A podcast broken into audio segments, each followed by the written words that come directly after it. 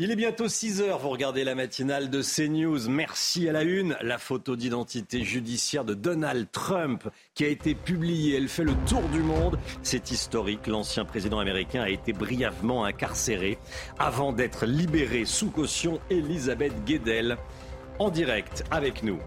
Gérald Darmanin estime dans la Voix du Nord ce matin que l'élection de Marine Le Pen en 2027 est assez probable.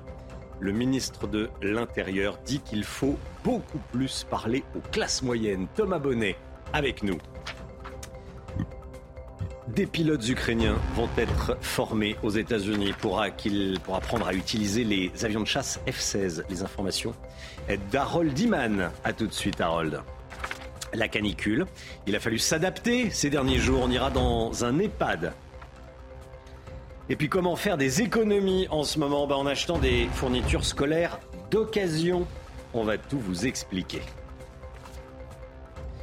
Donald Trump soumis au fameux mugshot, la photo d'identité judiciaire, la photo que les prévenus aux États-Unis euh, prennent de, face et de euh, profil en, prison. C'est une première pour un ancien président dans l'histoire des, États-Unis. Donald Trump a été brièvement placé en état d'arrestation dans une prison d'Atlanta cette nuit avant d'être euh, libéré après le paiement d'une caution de 200 000 dollars. je rappelle qu'il est accusé d'avoir tenté de renverser l'élection présidentielle de 2020 dans l'État de Géorgie, visage fermé, sourcils froncé. La photo a instantanément fait le tour du monde. Je vous propose d'écouter ce qu'a dit Donald Trump cette nuit.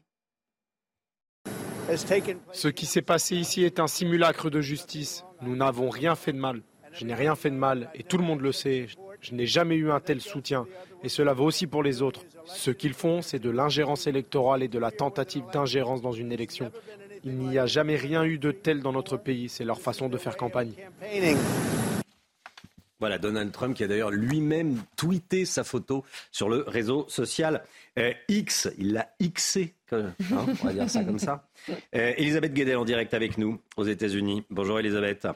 Euh, après trois précédentes inculpations pénales, cette fois-ci, il n'a pas pu échapper à la prison, hein, brièvement, mais il n'a pas pu y échapper. Oui, pour la première fois de sa vie, euh, Donald Trump a pénétré dans une vraie prison. Et puis pas n'importe laquelle, hein. elle est considérée comme l'une des pires des États-Unis. Elle a une réputation épouvantable cette prison du comté de Fulton, peut-être un avant-goût euh, de ce qui peut attendre euh, l'ancien président américain s'il est condamné dans cette affaire. En tout cas, il n'y est pas resté longtemps, juste une vingtaine de minutes pour les formalités d'usage suite à son inculpation. Il a eu une procédure euh, simplifiée, il est passé par une porte de derrière. Il n'est pas resté longtemps, mais effectivement, il n'a pas pu échapper, malgré les, tractations de dernière minute, à ce mugshot. Ce n'était pas le cas pour les trois autres inculpations. Cette photo d'identité judiciaire qui maintenant eh bien, fait partie partie des livres d'histoire des États-Unis. Il est ressorti libre, vous l'avez dit, la caution de 200 000 dollars avait été euh, négociée euh, en avant cette semaine pour lui éviter la détention euh, provisoire. Il est resté en tout moins d'une heure et demie en Géorgie, mais il va devoir y retourner début septembre pour comparaître devant le juge, hein, pour être mis officiellement en accusation. En attendant la tenue de son procès, ça, ça sera dans, dans les prochaines semaines ou les prochains mois. Alors Elisabeth, est-ce que ça va gêner sa campagne pour 2024 Écoutez, après euh, quatre inculpations, euh, ça n'a rien gêné du tout euh, pour la campagne de Donald Trump. L'ancien président américain caracole toujours en tête des sondages pour les primaires républicaines. Il devance de 37 points son rival, le gouverneur de Floride, Ron DeSantis. Donc il est largement en tête. Maintenant, vous savez, les lignes, mais il est sous surveillance. Euh, c'est euh, les conditions imposées euh, pour sa mise en liberté il ne peut pas dire n'importe quoi dans les rallyes, il ne peut pas écrire n'importe quoi, notamment il ne peut pas menacer ou intimider euh, les, témoins, euh, les juges, la procureure euh, qui sont dans, cette affaire. S'il déroge à la loi, et à cette règle en tout cas, il peut être arrêté et placé derrière les barreaux. là, ce sera peut-être une autre affaire, peut-être que ça lui portera préjudice. Mais en tout cas, en attendant, la campagne de Donald Trump est ravie de ce mugshot, compte bien monétiser dessus et faire des levées de fonds. D'ailleurs, il y a eu des, des faux mugshots avant celle-ci euh, pour faire des levées de fonds et ça avait bien marché. Merci beaucoup Elisabeth Guedel en direct des, États-Unis. Merci Elisabeth. Gérald Darmanin estime qu'une victoire de Marine Le Pen à l'élection présidentielle de 2027 est, je cite, assez probable. Il le dit ce matin dans La Voix du Nord, le ministre de l'Intérieur qui s'exprime notamment euh, aussi sur les classes moyennes. Thomas Bonnet, comment interpréter cette déclaration? Eh bien évidemment, il y a des arrière-pensées politiques pour euh, Gérald Darmanin. Selon lui, le risque est de laisser filer les classes populaires chez la candidate du Rassemblement national. Et c'est précisément dans cette optique qu'il s'exprimera dimanche lors de sa rentrée politique à Tourcoing. Il dira que la question sociale est essentielle. Gérald Darmanin cite aussi l'exemple de Nicolas Sarkozy, son mentor, élu en 2007 sur la thématique du travail plus que sur l'aspect sécuritaire. Ces déclarations sont une façon pour euh, Gérald, Darmanin, d'une part, de déplacer le curseur sur les questions économiques et de pouvoir d'achat, sortir de son rôle de la place Beauvau. D'ailleurs, il se dit euh, lui-même parfois frustré d'être cantonné à un rôle de technicien. Placer le débat sur ces questions lui permet donc de développer un raisonnement politique, certains diront un programme électoral, en tout cas de sortir des déclarations monothématiques dues à sa fonction de ministre de l'Intérieur. Et puis, ne soyons euh, pas dupes avec cette phrase sur euh, Marine Le Pen, largement reprise dans la presse. On voit poindre le début d'un discours du barrage républicain. C'était déjà très présent dans les propos d'Emmanuel Macron en 2017. Gérald Darmanin pourrait lui aussi vouloir incarner l'opposition aux extrêmes. D'ailleurs, dans son interview au point, Emmanuel Macron lui aussi dit qu'il fera tout pour éviter que Marine Le Pen lui succède à l'Élysée, il faut une femme ou un homme qui porte les valeurs de la République, dit le chef de l'État, posant lui aussi les fondations de ce barrage républicain. Gérald Darmanin se place donc comme une solution à cette équation. Attention quand même, l'élection de 2027 ne saurait à nouveau se résumer à cette seule rhétorique anti-Le Pen. Le ministre de l'Intérieur le sait bien et il sait aussi que son bilan Place Beauvau sera un facteur déterminant pour son avenir et pour ses ambitions. Merci Thomas. L'immigration coûte cher aux contribuables français, qu'elle soit régulière ou irrégulière, Chana. Oui, d'après une étude réalisée euh, par, euh, pour euh, l'association Contribuables Associés, le coût de l'immigration atteindrait plus de 54 milliards d'euros par an en cause les aides sociales versées aux personnes immigrées. Le détail de cette étude avec Dounia Tengour.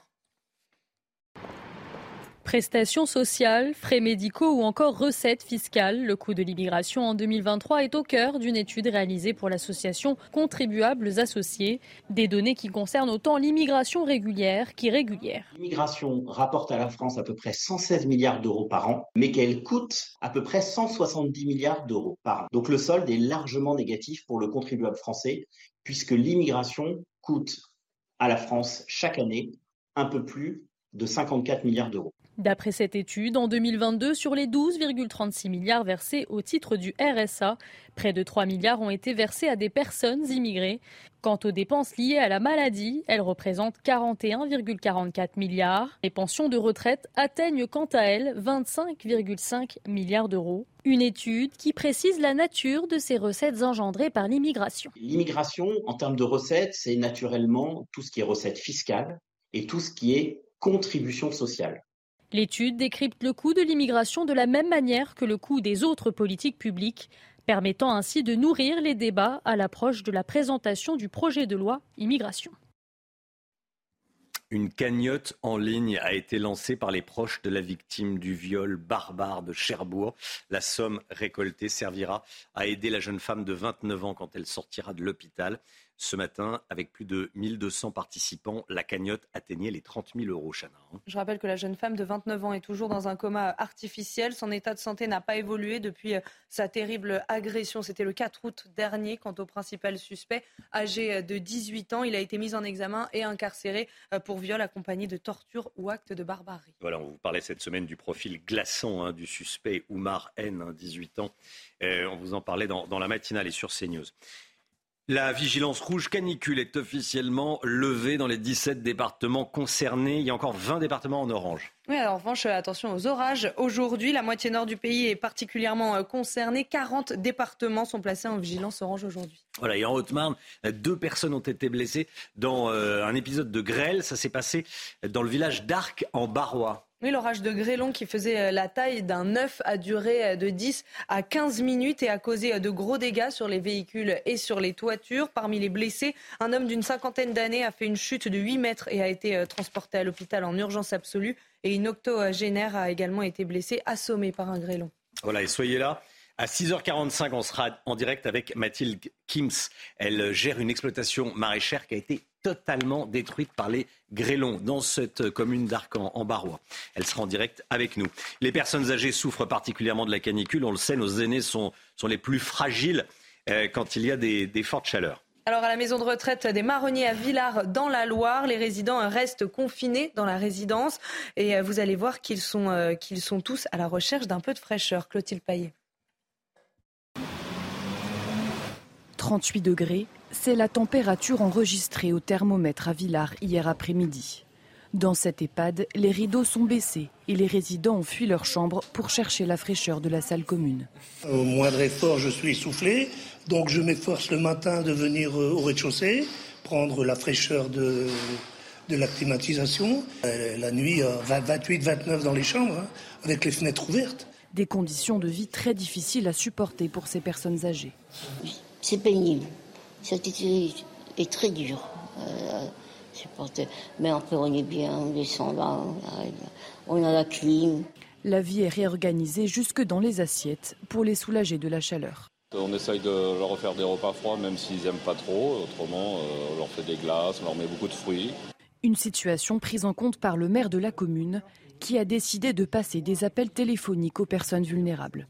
Tout simplement, comme quand les euh, petits-enfants appellent les grands-parents ou euh, quand les enfants appellent leurs parents, de prendre des nouvelles sur euh, comment ça va, comment ça va aujourd'hui, pas trop dur, pas trop chaud, pas de soucis particuliers, etc.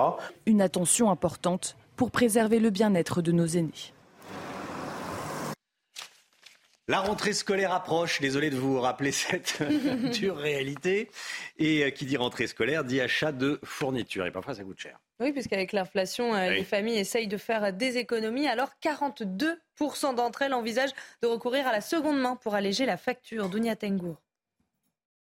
Rentrée approche, je pense que c'est euh, c'est le bon moment. En cette rentrée scolaire, la seconde main a le vent en poupe. Pour faire des économies dans l'achat des fournitures, les Français sont de plus en plus nombreux à utiliser des applications en ligne pour trouver leur bonheur.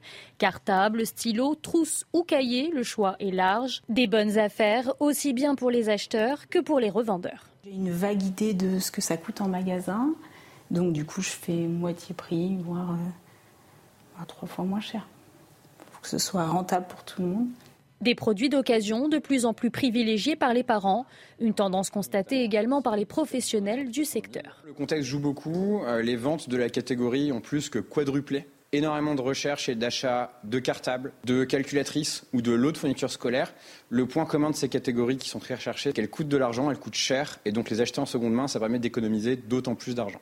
Selon la Confédération syndicale des familles, l'inflation sur les fournitures scolaires atteint les 11,3% cette année, de quoi inciter de nombreux foyers à se tourner vers l'achat de produits de seconde main. Voilà, ça vaut le coup. Euh, seconde main, l'occasion, ça, ça marche pour les fournitures scolaires, ça marche pour les vêtements aussi à la rentrée, forcément. Euh, il y a des bourses aux vêtements qui sont organisées dans les, dans les communes, c'est bien ça. Allez, le sport à présent, avec du basket et l'entrée en liste des Bleus dans la Coupe du Monde en Indonésie. Votre programme avec Groupe Verlaine, centrale photovoltaïque à poser en toute simplicité n'importe où. Groupe Verlaine, connectons nos énergies. Entrée en liste des Bleus en Coupe du Monde en, en Indonésie, à Jakarta. La France va affronter cet après-midi le Canada, mais notre star, Victor Mbanyama, ne sera pas là. Hein. Non, il a préféré préserver euh, sa santé euh, avant de commencer sa première saison en NBA. Les Bleus abordent tout de même la compétition avec une belle ambition. Après deux médailles d'argent au JO et à l'Euro de basket, le seul objectif pour les joueurs de Vincent Collet, c'est la médaille d'or. Canada-France, le coup d'envoi est donné à 15h30 heure française. Et puis du tennis, Richard Gasquet s'incline en quart de finale du tournoi de Winston-Salem aux États-Unis. Et le Français a été dominé euh, par euh, Sébastien Corda en 3-7, 6-4, 1-6, 6-6-7. Le Biterrois a même euh, eu une balle de match dans le tie-break décisif, mais l'Américain a eu le dernier mot. L'ancien numéro 7 mondial était le dernier des sept représentants français dans le tournoi de Caroline du Nord. Richard Gasquet va pouvoir se tourner vers l'US Open et sa rencontre face au Hongrois Fabian Morozan, son adversaire au premier tour.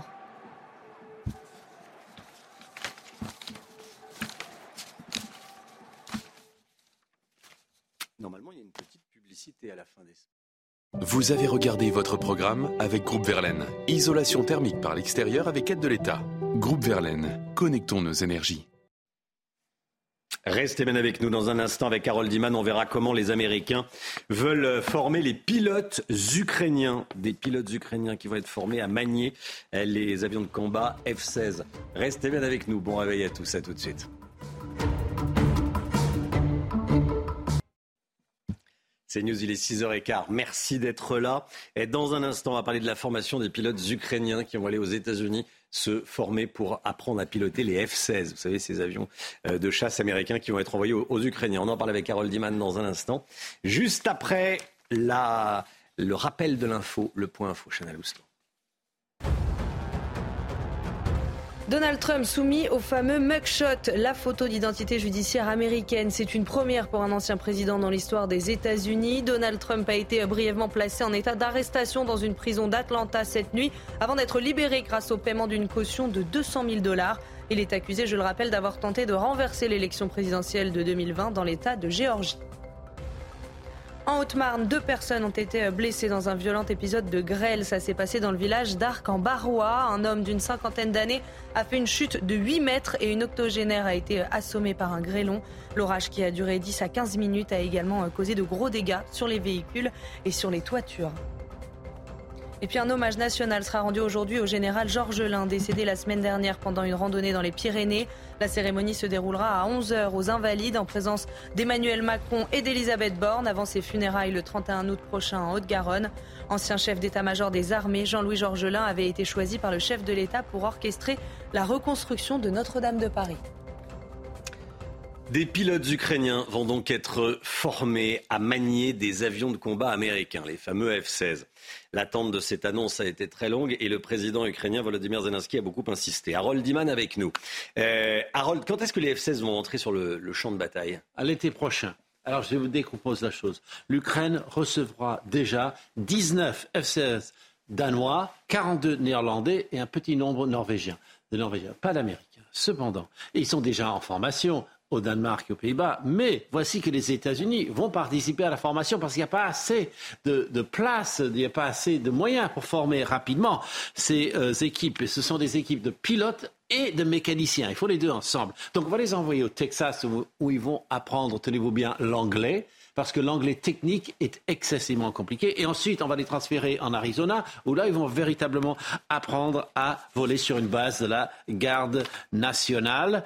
Euh, et une toute petite information annexe, c'est que la France avait euh, euh, proposé de donner et de former les pilotes ukrainiens sur des mirages, mais le président Zelensky a préféré tout centraliser sur un seul modèle, mais quand même nous a remerciés.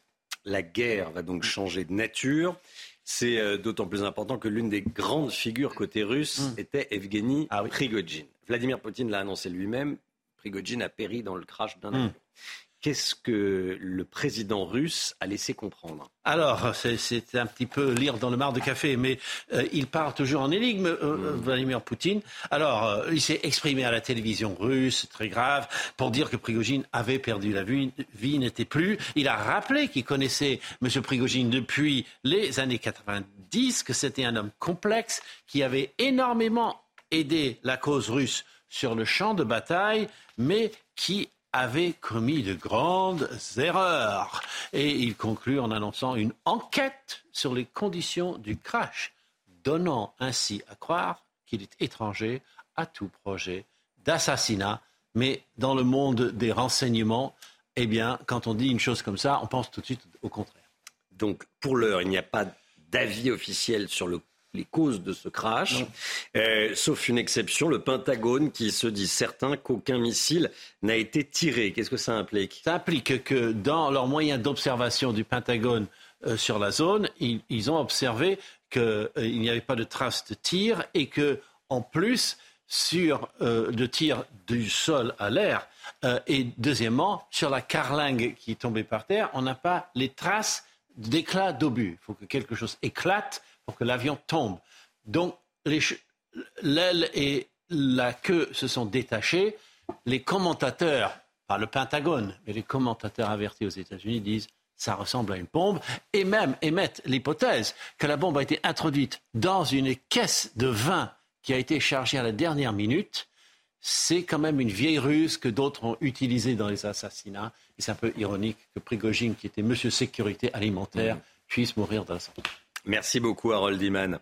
Allez, on revient en France. Le livret A et le livret développement durable et solidaire poursuivent sur leur bonne lancée. Les deux produits, ces deux produits ont une nouvelle fois enregistré une belle collecte le mois dernier.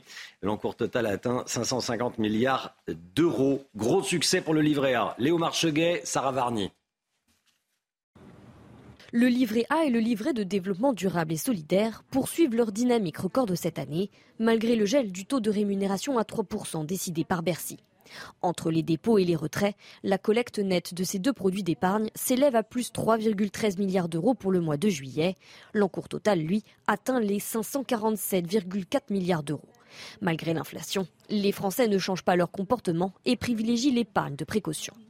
En période d'inflation, les Français, en règle générale, épargnent par crainte de l'avenir, en se disant que demain coûtera plus cher, donc il faut que j'ai un matelas de sécurité. Donc ce n'est pas forcément contradictoire en tant que tel. Les Français aujourd'hui diminuent plutôt leur consommation, mais ne puissent pas, au niveau global, dans leur épargne. Des livrets très populaires qui possèdent des atouts non négligeables pour les Français. Premier atout, c'est la garantie en capital. Je n'ai pas de perte de capital possible à court, moyen et long terme avec le livret A. Ce sont des produits qui sont liquides. Je peux rentrer et sortir à ma guise. Il n'y a pas de blocage de l'épargne pendant un mois, deux mois, quatre ans ou cinq ans.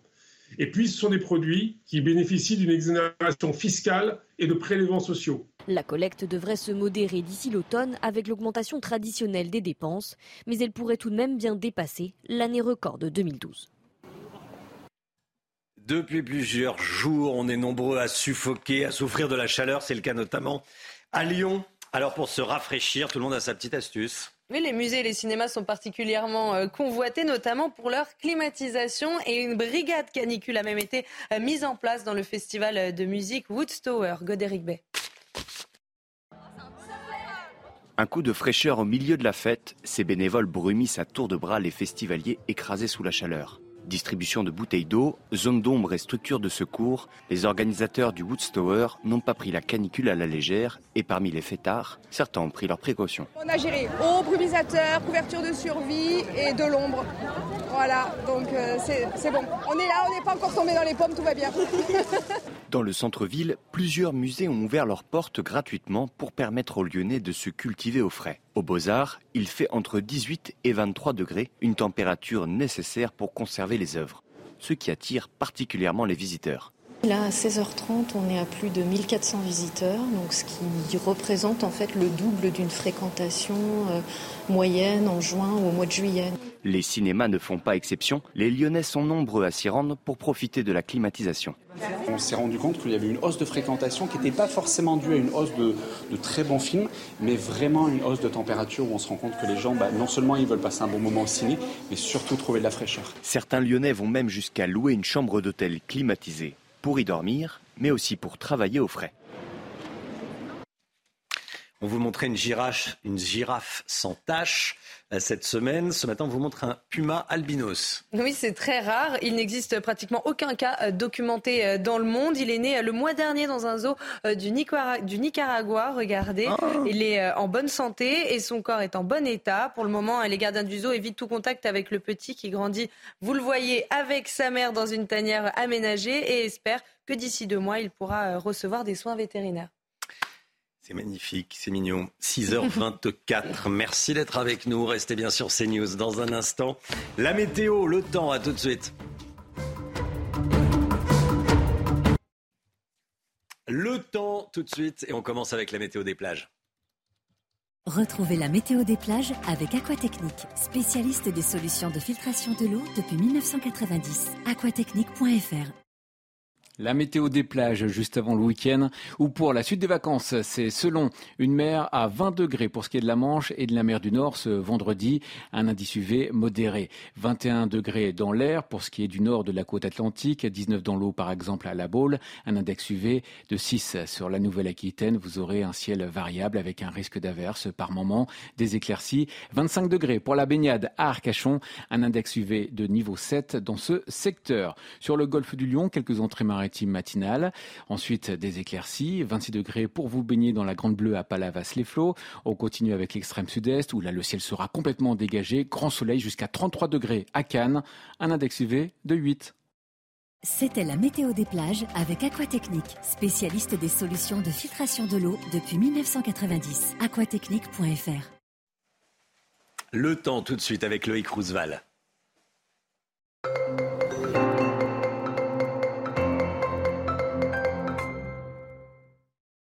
Bonjour Romain, bonjour à tous. Après cet épisode caniculaire, durable, tardif et intense, nous allons enfin apprécier une baisse des températures. Nous allons revenir après euh, le temps de la matinée aux valeurs prévues, avec le plus souvent une alternance de nuages et d'éclaircies pour ce qui est de la couleur du ciel, des nuages bas localement dans les terres, sur le Finistère et la Normandie, ainsi que sur la Nouvelle-Aquitaine et le golfe du Lion, et ces averses orageuses localement des régions centrales au département du Nord-Est. Mais de plus en plus d'éclaircies au fil des heures. C'est plutôt sympathique. Les orages localisés devraient se contenir au département du nord-est. Un peu de vent localement, plus fort sous les orages. Et vous allez apprécier un beau ciel bleu sur les départements du sud-est. La fraîcheur matinale sera même de retour. Et oui, et c'est déjà le cas, par exemple, sur une partie de la Bretagne, mais aussi de la Normandie ce matin. Ailleurs de la douceur, grande douceur en Méditerranée, aussi bien pour Nice et Perpignan. Enfin, les valeurs cet après-midi qui vont baisser partout plus de chaleur excessive, des températures plus euh, respirables. Très bonne journée à tous.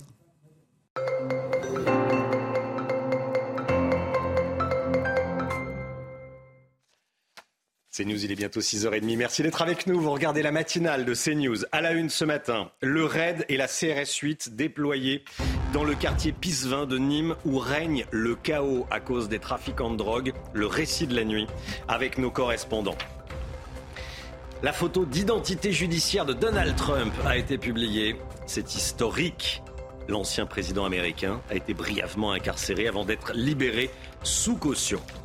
Un hommage aux invalides au général Georges Lin, ancien chef d'état-major des armées, à qui on avait confié la direction du chantier de Notre-Dame de Paris. Retour sur sa carrière dans ce journal. On ira en Haute-Marne où la grêle a fait de gros dégâts. On sera en direct avec une maraîchère dont les installations ont été entièrement détruites. Vous allez voir. Et puis on va parler du Covid également dans ce journal. Voilà, hausse des recours à SOS médecins. Les policiers du RAID déployés dans le quartier Pisevin à Nîmes, Gérald Darmanin l'a annoncé hier, il se rend sur place ce matin. L'objectif, c'est euh, d'aider la population. Euh, le RAID aidera également la CRS 8, notamment pour les interpellations. La tension est à son comble sur place. Oui, après la mort du jeune Fayed il y a trois jours, un jeune homme de 18 ans euh, est mort hier. Le ministre de l'Intérieur est attendu sur place, notamment pour tenter de rassurer la population. En attendant, immersion avec la CRS 8 dans ce reportage de Jean-Luc Thomas, Sacha Robin et Sarah Varny. La présence policière dans ce quartier a été largement renforcée, notamment avec le déploiement d'une vingtaine d'agents de la CRS 8. Un dispositif renforcé 24 heures sur 24 et 7 jours sur 7 de l'ensemble des forces de l'ordre dans l'agglomération. C'est avant tout et surtout rassurer la population. Donc lui montrer que en ayant plus de la présence constante que nous effectuons, nous sommes là renforcés pour essayer donc d'assurer une présence rassurante et peut-être un petit peu plus massive que celle qui est assurée habituellement. Le déploiement de la CRS 8 permet de rétablir un rapport de force et de gérer l'urgence dans ce quartier touché par les trafics de drogue. Fais gaffe, ça balance des étages ici. Des renforts qui permettent de réaliser davantage de contrôles. Ici, une arbalète a été retrouvée dans une poubelle. Les types d'armes sont utilisés quels qu'ils soient, hein, parce que le but c'est aussi d'avoir des armes pour, euh, euh, comment dire, pour protéger les points de deal. Alors c'est vrai que par le passé on avait plutôt tendance à avoir des armes euh, non létales. ou, des armes, des, ou des armes qui pouvaient être quand même incapacitantes. Ces armes-là, elles sont toujours là, mais maintenant on est passé à un stade au-dessus. Le raid a également été missionné par le ministre de l'Intérieur Gérald Darmanin afin d'appuyer les interpellations des auteurs de ces fusillades. Donald Trump soumis au fameux mugshot, la photo d'identité judiciaire américaine. Regardez, elle est derrière moi. C'est une première hein, pour un ancien président eh, des États-Unis. Ça ne s'est jamais produit. Donald Trump a été brièvement placé en état d'arrestation dans une prison d'Atlanta cette nuit avant d'être libéré grâce au paiement d'une caution de 200 000 dollars. Je rappelle qu'il est accusé d'avoir tenté de renverser l'élection présidentielle de 2020 dans l'État de Géorgie. Visage fermé, sourcils froncés, la photo a instantanément fait le tour du monde. Je vous propose d'écouter la réaction de Donald Trump cette nuit. Ce qui s'est passé ici est un simulacre de justice. Nous n'avons rien fait de mal. Je n'ai rien fait de mal et tout le monde le sait. Je n'ai jamais eu un tel soutien et cela vaut aussi pour les autres. Ce qu'ils font, c'est de l'ingérence électorale et de la tentative d'ingérence dans une élection. Il n'y a jamais rien eu de tel dans notre pays. C'est leur façon de faire campagne. Un hommage national sera rendu aujourd'hui au général Georges Lin, décédé la semaine dernière pendant une randonnée dans les, Pyrénées. La cérémonie se déroulera à 11h aux Invalides en présence du président de la République avant euh, des funérailles euh, à la fin du mois en Haute-Garonne. Jean-Louis Georgelin qui euh, dirigeait d'une main de fer le chantier de reconstruction de, Notre-Dame, mais il a été également chef d'état-major des armées. Retour sur sa carrière avec Mathieu Devez. Il restera l'une des grandes figures de l'armée française. Mort le 18 août dernier lors d'une randonnée dans les Pyrénées, le général Jean-Louis Georgelin occupa les postes les plus prestigieux de l'institution militaire. Ancien élève de Saint-Cyr, il fut notamment chef d'état-major des armées de 2006 à 2010, puis grand chancelier de la Légion d'honneur jusqu'en 2016. À ce titre, il présente le grand collier de la Légion d'honneur à François Hollande lors de son investiture comme président de la République. Le général Bruno Clermont lui rend hommage dans le monde militaire, c'est une figure qui était connue. Il avait 10 ans de plus que moi. Il a fait partie de, mes chefs directement et indirectement pendant de longues années. Ensuite, avoir très rapidement des postes euh, politico-militaire et c'est ce qui va marquer son parcours, euh, la, capacité à, faire le lien entre le monde politique et le monde militaire et, c'est ce qui en fait ce qui va finalement déterminer la suite de son parcours. Et puis en 2019, le président le rappellera pour cette mission très particulière euh, auprès de, la reconstruction de Notre-Dame de Paris. Nommé représentant spécial d'Emmanuel Macron pour la reconstruction de Notre-Dame, le général se dit prêt à relever l'objectif fixé par le président de la République, mener ce chantier en cinq ans. Le 21 juillet dernier, moins d'un mois avant sa mort, le général se félicite des avancées des travaux. Je, crois pouvoir dire qu'à la fin de l'année, nous verrons la flèche dans ciel de Paris et nous verrons les fermes posées à la fois sur les transepts et sur la nef et le chœur. Et finalement, on retrouvera la silhouette de la cathédrale. Un hommage national lui sera rendu ce matin aux Invalides. Puis ses funérailles seront célébrées le 31 août prochain dans son village natal d'Aspé, en Haute-Garonne. Le Covid refait parler de lui depuis quelques semaines. On observe un léger rebond du nombre de contaminations. Et conséquence, les recours aux urgences et à SOS médecins sont en hausse dans plusieurs régions de France. Amina Tadem. Entre le 14 et le 20 août, plus de 2000 patients sont passés aux urgences ou chez SOS médecins pour suspicion de Covid-19.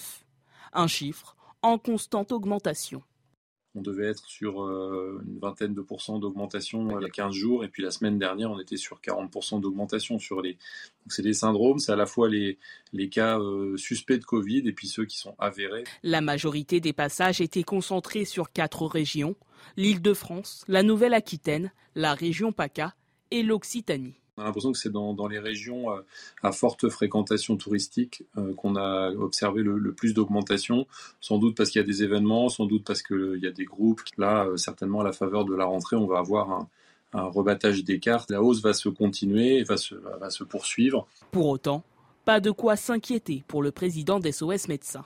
On est dans des, euh, dans des taux d'incidence qui sont très inférieurs à ce qu'on connaissait dans les, grandes vagues de la pandémie. Et puis surtout, on a un virus qui est moins agressif que celui qu'on a connu. Même s'il faut rester prudent chez les personnes fragiles, on est quand même dans une autre dimension. Les gestes barrières restent le conseil de base pour lutter contre le virus.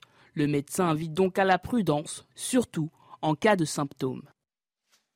Les deux centrales à charbon de France vont pouvoir fonctionner plus longtemps. Décision prise hier par le ministère de la Transition énergétique. Objectif éviter les coupures d'électricité l'hiver prochain. Initialement, 1300 heures étaient plafonnées jusqu'à fin 2024. Elles passeront à 1800, soit 75 jours de production sans interruption. Les explications de Michel Chevalet. Le décret précédent avait autorisé EDF à faire fonctionner deux centrale à charbon pendant 1300 heures. Et on tient les enseignements du précédent hiver, où ça a tout de même été avec rac, et du coup, on s'est dit, En cas de grand froid, il faudrait un appoint aux centrales nucléaires et aux barrages, et donc on va donner un coup de pouce aux centrales à charbon. les deux dernières centrales qui nous restent, au lieu de pouvoir les faire fonctionner 1300 heures, on va pouvoir les faire fonctionner 1800 heures. Vous avez bien compris. On prévoit, vaut mieux d'ailleurs prévenir que guérir, parce que en cas de grands coups de froid, on aurait été trop juste. Vladimir Poutine a finalement réagi à la mort d'Evgeny Prigogine. Le président russe a présenté ses condoléances aux, proches du patron de Wagner. Il parle d'un homme talentueux qui a commis euh, des erreurs dans sa vie. Le chef du Kremlin s'est exprimé euh, à la télévision russe. Écoutez.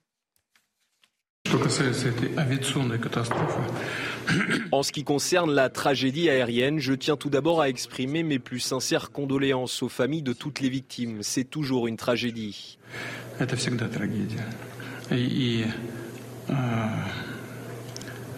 Les premières données indiquent qu'il y avait des employés du groupe Wagner.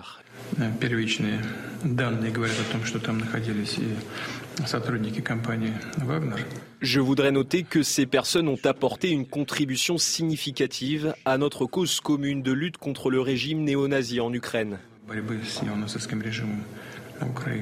Nous nous en souvenons, nous le savons et nous ne l'oublierons pas. Le Niger autorisera les armées du Burkina et du Mali à intervenir en cas d'agression. Annonce faite hier par les militaires qui ont pris le pouvoir nigérien il y a euh, plus d'un mois. les ministres des Affaires étrangères des deux pays ont été reçus euh, hier par le nouvel homme fort du Niger, le général euh, Tiani. Le Burkina et le Mali sont également dirigés par des militaires ayant pris le pouvoir par la force entre 2020 et 2022. Très vite après le coup d'État à Niamey, ils ont affiché leur solidarité avec les nouvelles autorités nigériennes. Le roi Charles III sera en France du 20 au 22 septembre prochain. Il devait venir avant l'été. Ça avait été euh, annulé à cause des, euh, des, émeutes. Une visite d'État initialement euh, prévue qui avait donc été annulée à cause des manifestations contre la réforme des, retraites plutôt. Le couple royal se rendra à Paris et à Bordeaux, Chana. Hein. Et cette visite témoignera, je cite, de la profondeur des liens historiques qui unissent nos deux pays et nos deux peuples, a déclaré l'Élysée. Jérôme Rampenou et Corentin Brio. Cette fois-ci, sera la bonne. Le roi Charles III et la reine Camilla se rendront donc à Paris et à Bordeaux du 20 au 22 septembre prochain, un peu plus d'un an après l'accession au trône du nouveau roi d'Angleterre. Et du côté des Bordelais, on espère que le couple royal sera conquis par leur ville. Une, bonne nouvelle parce que c'est quand même une personnalité qui est vraiment importante et Bordeaux reste une, capitale et on a une véritable histoire avec les Anglais. moi je trouve qu'à Bordeaux on découvre la ville, c'est une magnifique ville et puis euh, je pense que ça va lui plaire de par la gastronomie et puis tout ce qui est vin. Je lui recommande d'aller à la Cité du Vin parce que c'est un endroit exceptionnel. Il faut absolument qu'il le fasse. Initialement prévu en mars, la visite avait dû être reportée suite aux manifestations contre la réforme des retraites. Cette nouvelle occasion est pour la ville une très bonne nouvelle. D'abord, c'est un honneur et une reconnaissance pour une ville comme Bordeaux euh, d'accueillir euh, le roi, le roi d'Angleterre. Cette visite, j'en suis sûr, traduira aussi l'enthousiasme que nous avions connu au mois de mars, lorsque les Bordelais s'apprêtaient déjà une première fois à recevoir cette visite royale. Et enthousiasme qui n'a eu d'égal que la déception qui fut celle des Bordelais au moment où cette euh, visite a dû être annulée. Cette étape bordelaise dans le voyage royal sera centrée sur le thème de l'environnement. Voilà, c'était triste, hein, l'annulation de la visite de, Charles III en France. Destruction de l'entrée historique en bois, je crois que c'était la mairie. À la mairie de Bordeaux, oui, oui. Et puis l'annulation après, il, euh, il devait réserver sa première visite à l'étranger à la France et on a été incapable de, le recevoir. Finalement, il allé en Allemagne. Oui, qui était la deuxième étape. Hum, qui était la deuxième étape, il allait directement à l'étape numéro 2. Bref, ça va être réparé un tant soit peu euh, d'ici à la fin du mois, donc il sera là du 20 au 22 septembre, enfin à la fin du mois de septembre. Euh, le sport, à présent. Allez, c'est tout de suite. Votre programme avec Groupe Verlaine, centrale photovoltaïque à poser en toute simplicité n'importe où. Groupe Verlaine, connectons nos énergies. Victoire de Lille en match aller des barrages de Conférence League. Oui, les Dogs se sont imposés 2 buts à 1 contre les Croates du HNK Rijeka. Après l'ouverture du score des visiteurs, le LOSC va revenir grâce à un but de Zegrova. En fin de match, c'est la tête de Lenny Yoro, 17 ans, qui offre la victoire aux Lillois. Les joueurs de Paolo Fonseca prennent une petite option pour la qualification. Il faudra terminer le travail jeudi prochain en Croatie.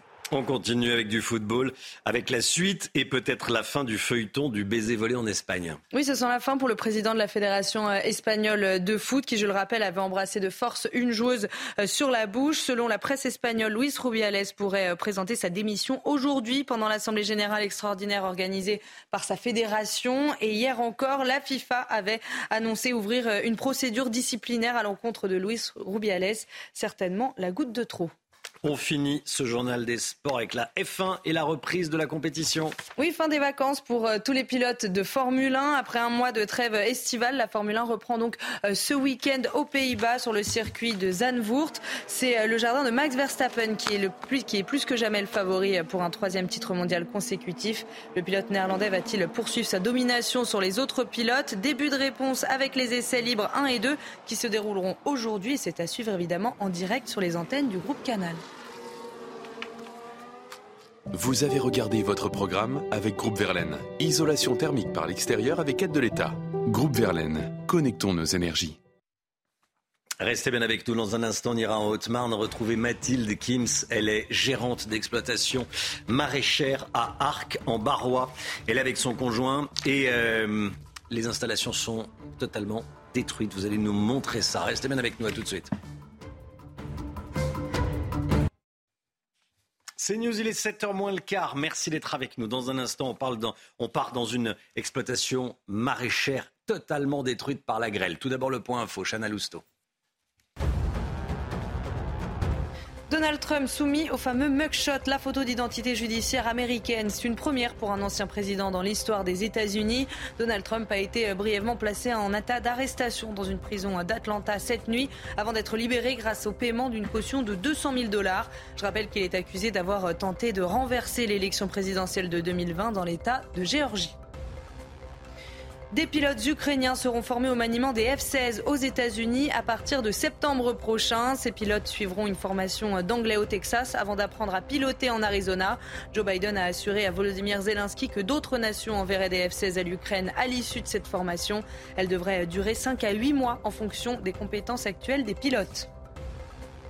Et puis Gérald Darmanin estime qu'une victoire de Marine Le Pen en 2027 est, je cite, assez probable. Le ministre de l'Intérieur le dit ce matin dans un entretien à la Voix du Nord. Une victoire possible seulement si la majorité, je cite une nouvelle fois, laisse filer une majorité des classes populaires et moyennes chez la leader du RN. Pour séduire ses électeurs, il propose un retour de l'autorité à l'école et dans la rue, davantage de fermeté de la justice et des forces de l'ordre. Merci Chana. On part à présent à Arc en Barrois. On est en direct avec Mathilde Kims et Benjamin Fèvre.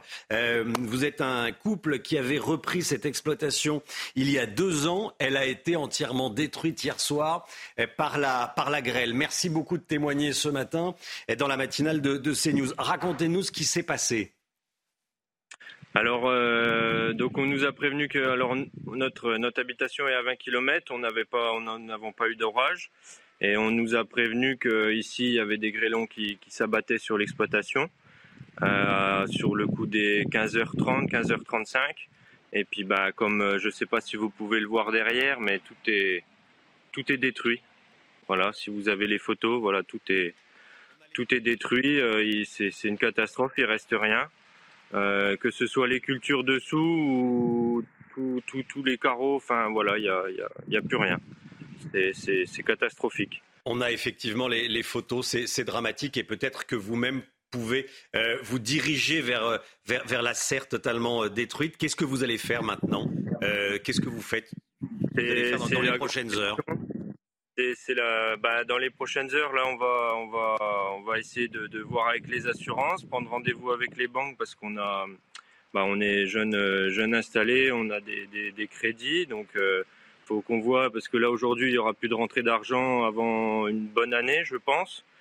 Donc, euh, voilà, faut, faut essayer de, trouver des solutions. On est un peu un peu submergé, submergé par les émotions. On sait pas, on est là à 365 jours de, de l'année. Euh, ça fait trois ans maintenant, donc euh, c'est vrai qu'on ne sait pas. On peut même plus rentrer dans l'exploitation. On peut, on peut. Il n'y a plus, plus rien à faire. On n'a plus qu'à trouver du travail et puis que ce soit pour euh, financier ou moral. C'est voilà. Cultiviez quoi? 80% c'était du concombre. Après, on avait de la tomate et de la fraise et puis d'autres petites cultures. Vous évaluez les, dégâts à combien Là, vous avez besoin de, de, combien d'argent pour repartir? Il faudrait euh, mettre combien sur la table pour reconstruire et repartir? Honnêtement, euh, aujourd'hui, les infrastructures, je ne sais pas combien. Je ne sais pas combien ça peut s'élever. Le, plus gros coût dans, tout ça, ça va être la main d'œuvre et le, nettoyage du sol pour pouvoir recultiver ce qui va être, euh, je pense, le plus compliqué. Euh, je j'ai aucune idée. Je, pour l'instant, j'ai voilà. Pour l'instant, vous êtes abasourdi. Euh, comme on l'imagine. Qu'est-ce qu'on peut faire pour vous aider? Ben, je, bon, le, le, le préfet, le préfet s'est déplacé hier soir. J'espère qu'on aura des aides du, du, du gouvernement. J'espère qu'on aura des aides un peu de, de, partout pour nous aider à nous reconstruire. Des euh, d'emprunt, pas mal de choses qui pourraient nous aider à éponger un peu ben, l'année qu'on aurait en perte, parce que ben, ça va être une année où ce sera, elle sera blanche pour, pour, les réparations, pour, euh, pour, euh, pour les, les, entretiens, tout ça. Là aujourd'hui, nos salariés, on a on a huit saisonniers, donc aujourd'hui on va les recevoir pour leur dire que ben on arrête leur contrat, qu'on qu'on peut pas. Aujourd'hui, on a une une personne qui est en CDI toute l'année avec nous, euh, on ne sait même pas comment on pourra la payer. Euh, on, est un petit peu abasourdi par rapport à ça. Euh, c'est vrai que ça va être le point financier qui va être très compliqué en même temps que le point de comment on va réparer ces, cette, ces structures de serre. Donc là, on est, on est un peu perdu. pour l'instant, on est encore sous les émotions. Hier soir, voilà, on est rentré à 1h du matin. bon, ce matin, c'est voilà, on arrive. on a l'impression que c'est un cauchemar, mais voilà. Écoutez, on vous souhaite bon courage. Euh, on est euh, à vos côtés dans le sens où on parle de vous. J'espère que ça va déclencher des solidarités et que vous allez peut-être recevoir des, coups de fil, que ce soit des autorités ou des habitants, parce que la solidarité, ça fonctionne aussi euh, dans le pays. Peut-être des coups de main pour vous, pour vous aider, je vous le souhaite. Et, on vous souhaite vraiment bon, bon courage. Et on va suivre, on va suivre votre, votre situation. Merci d'avoir témoigné ce matin dans, dans la matinale de CNews.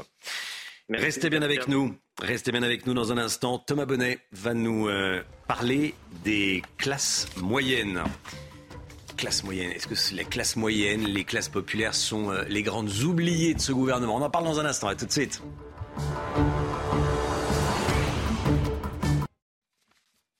C'est News 6h54. On en parlait un petit peu plus tôt dans la matinale. Gérald Darmanin multiplie les prises de parole et dévoile chaque jour un peu plus ses ambitions. Il sera à Tourcoing dimanche avec un mot d'ordre. Thomas Bonnet, parler aux classes populaires, aux classes populaires, aux classes moyennes, les grandes oubliées.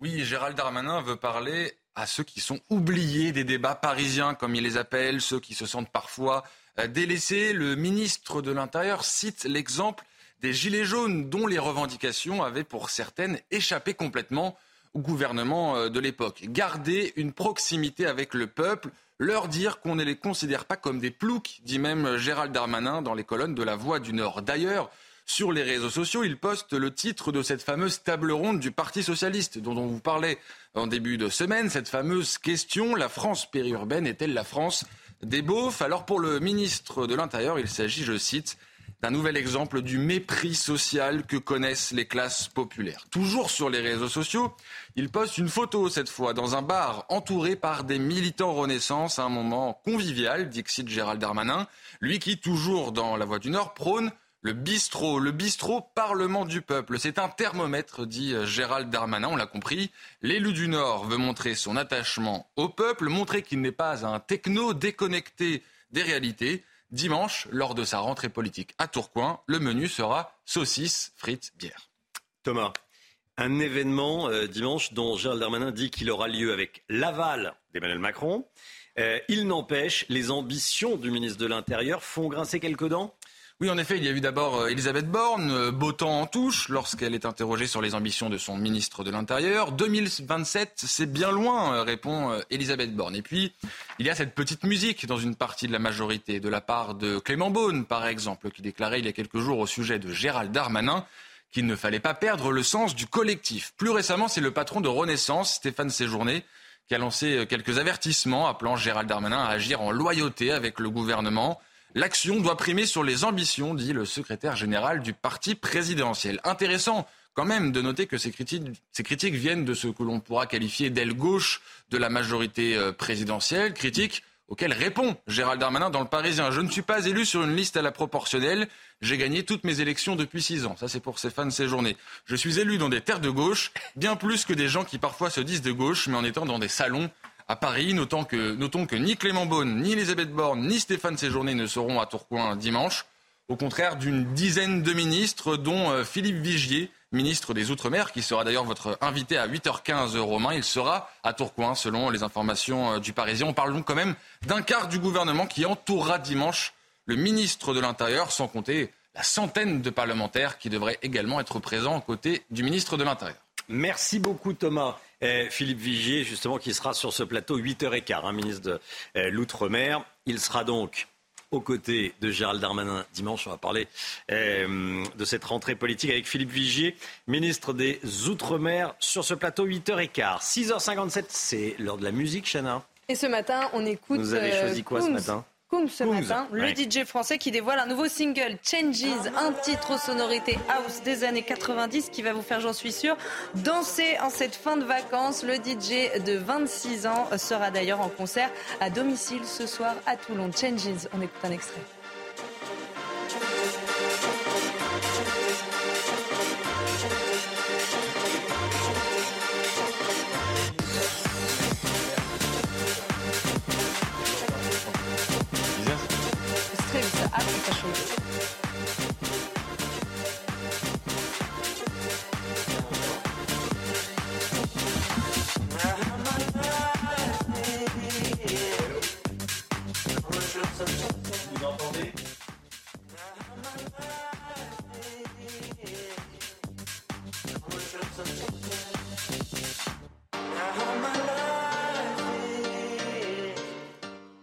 Dernier titre du euh, DJ français qui a un succès énorme euh, partout dans le monde, Kungs. Le temps, tout de suite, le Roosevelt.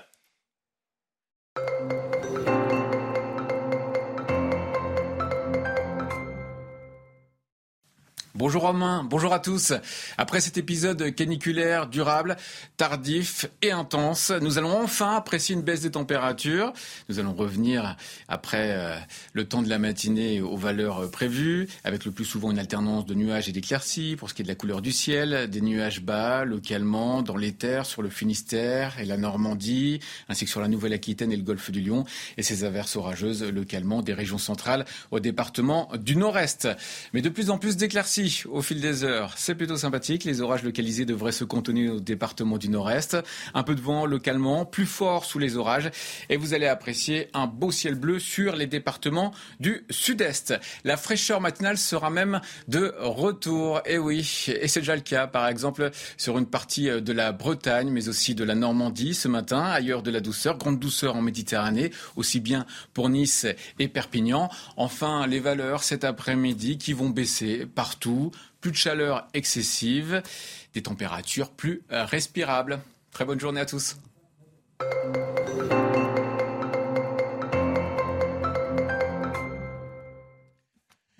C'est News, il est 7h, vous regardez la matinale, merci d'être avec nous à la une ce matin. La photo d'identité judiciaire de Donald Trump, elle a été publiée, elle fait le tour du monde, c'est historique. L'ancien président américain a été brièvement incarcéré avant d'être libéré sous caution. Elisabeth Guedel avec nous.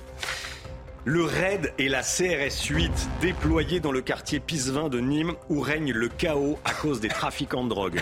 Nous retrouverons notre équipe sur place, Thibaut Marcheteau avec Fabrice Elsner. Et puis nous serons en direct avec Vincent Ergotte, responsable du RAID au sein du syndicat de police Alliance. Des pilotes ukrainiens vont être formés aux États-Unis pour apprendre à utiliser les avions de chasse F-16. Les informations d'Harold Iman.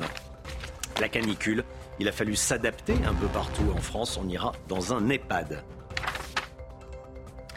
Donald Trump soumis au fameux mugshot, la photo d'identité judiciaire américaine. C'est une première pour un ancien président des États-Unis. Donald Trump qui a été brièvement placé en état d'arrestation dans une prison d'Atlanta cette nuit avant d'être libéré grâce au paiement d'une caution de 200 000 dollars. Chana. Je rappelle qu'il est accusé d'avoir tenté de renverser l'élection de 2020 dans l'État de Géorgie. Visage fermé, sourcils froncés. Vous le voyez, la photo a instantanément fait le tour du monde. Je vous propose d'écouter Donald Trump cette nuit.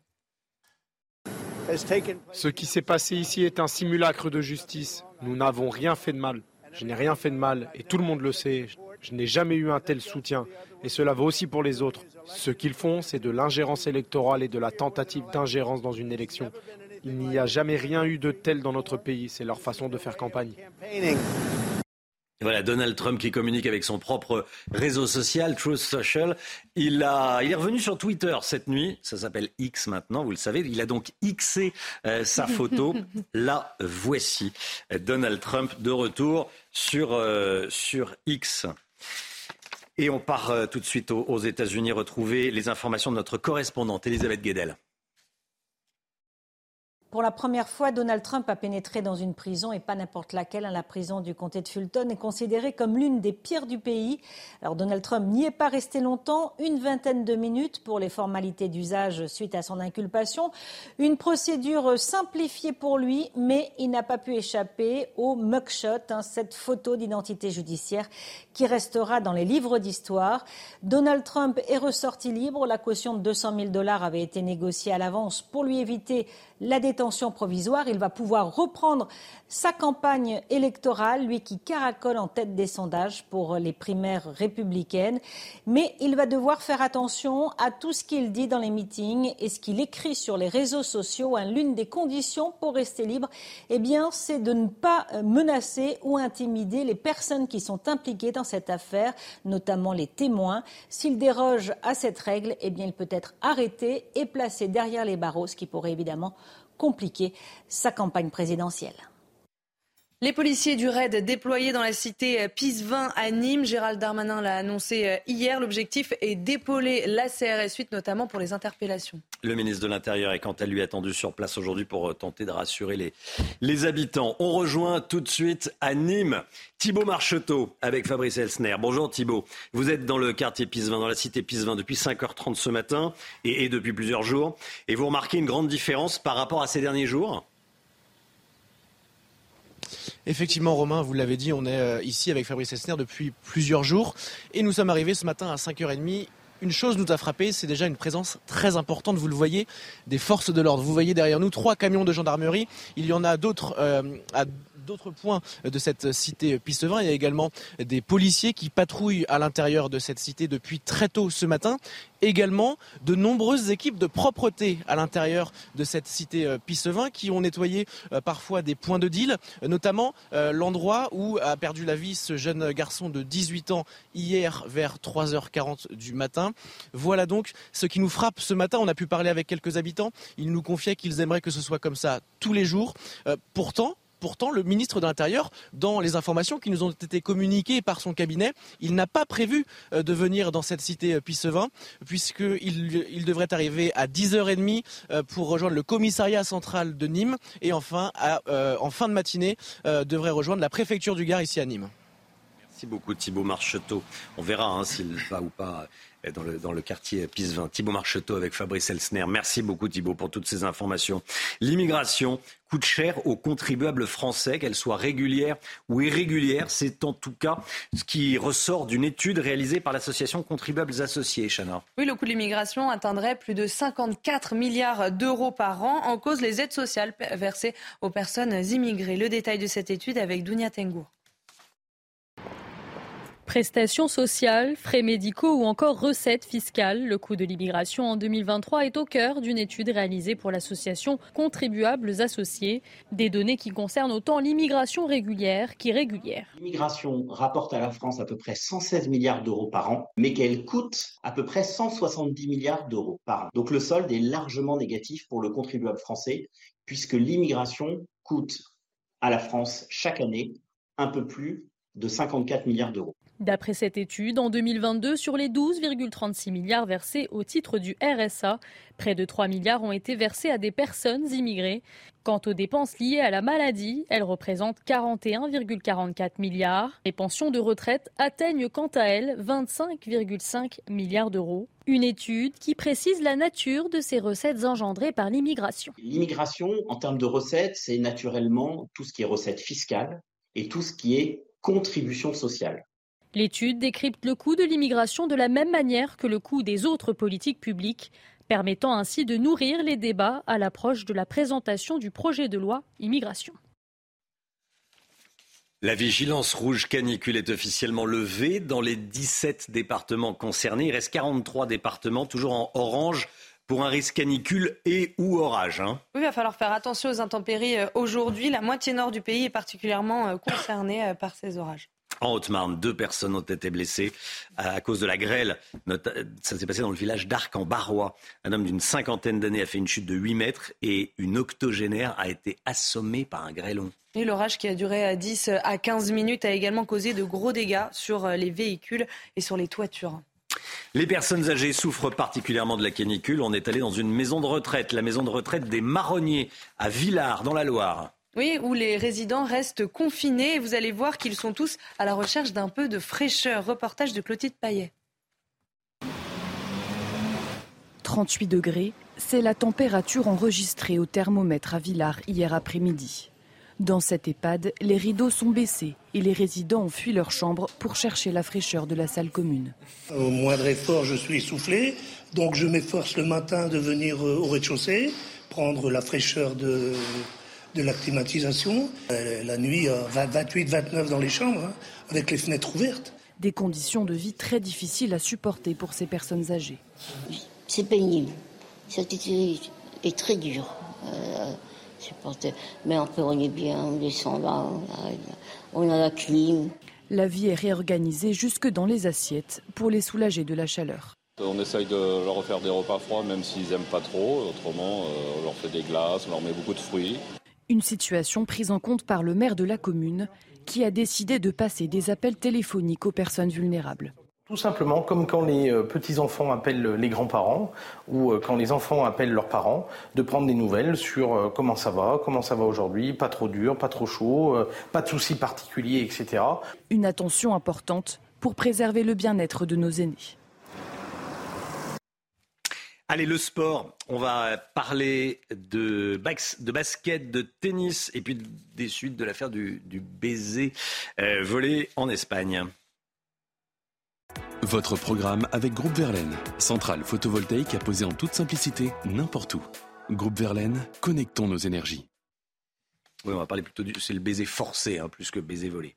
Euh, allez, on commence avec le basket et l'entrée en liste des Bleus en Coupe du Monde en Indonésie. Oui, la France affronte cet après-midi euh, le Canada sans sa star Victor Wembanyama qui a préféré euh, préserver sa santé avant de commencer sa première saison en NBA. Les Bleus abordent tout de même la compétition avec une belle ambition. Après deux médailles d'argent au JO et à l'Euro de basket, le seul objectif pour les joueurs de Vincent Collet, c'est la médaille d'or. Canada-France, le coup d'envoi est donné à 15h30 heure française du tennis, c'est terminé pour Caroline Garcia à Cleveland. Hein. Oui, la Française a été nettement euh, dominée par la Chinoise Lin Zhu en 2-7, 6-4, 6-1 en quart de finale. Après une tournée américaine ratée, la numéro 1 française aborde l'US Open avec énormément de pression. Demi-finaliste l'an passé, Garcia va devoir sortir le grand jeu si elle veut rester dans le top 10 mondial. Et puis le président de la Fédération espagnole de football devrait démissionner dans les prochaines heures. Oui, ça sent la fin pour euh, Luis Rubiales, qui, je le rappelle, a embrassé euh, de force une joueuse sur la bouche. Selon la presse espagnole, il pourrait euh, présenter sa démission aujourd'hui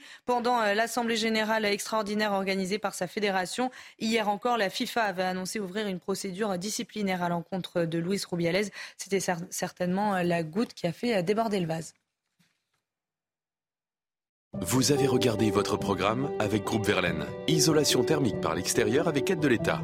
Groupe Verlaine, connectons nos énergies. C'est News, il est 7h10. Merci d'être avec nous. L'équipe de la matinale est là. On est avec Chana Lousteau, Thomas Bonnet, Harold Iman.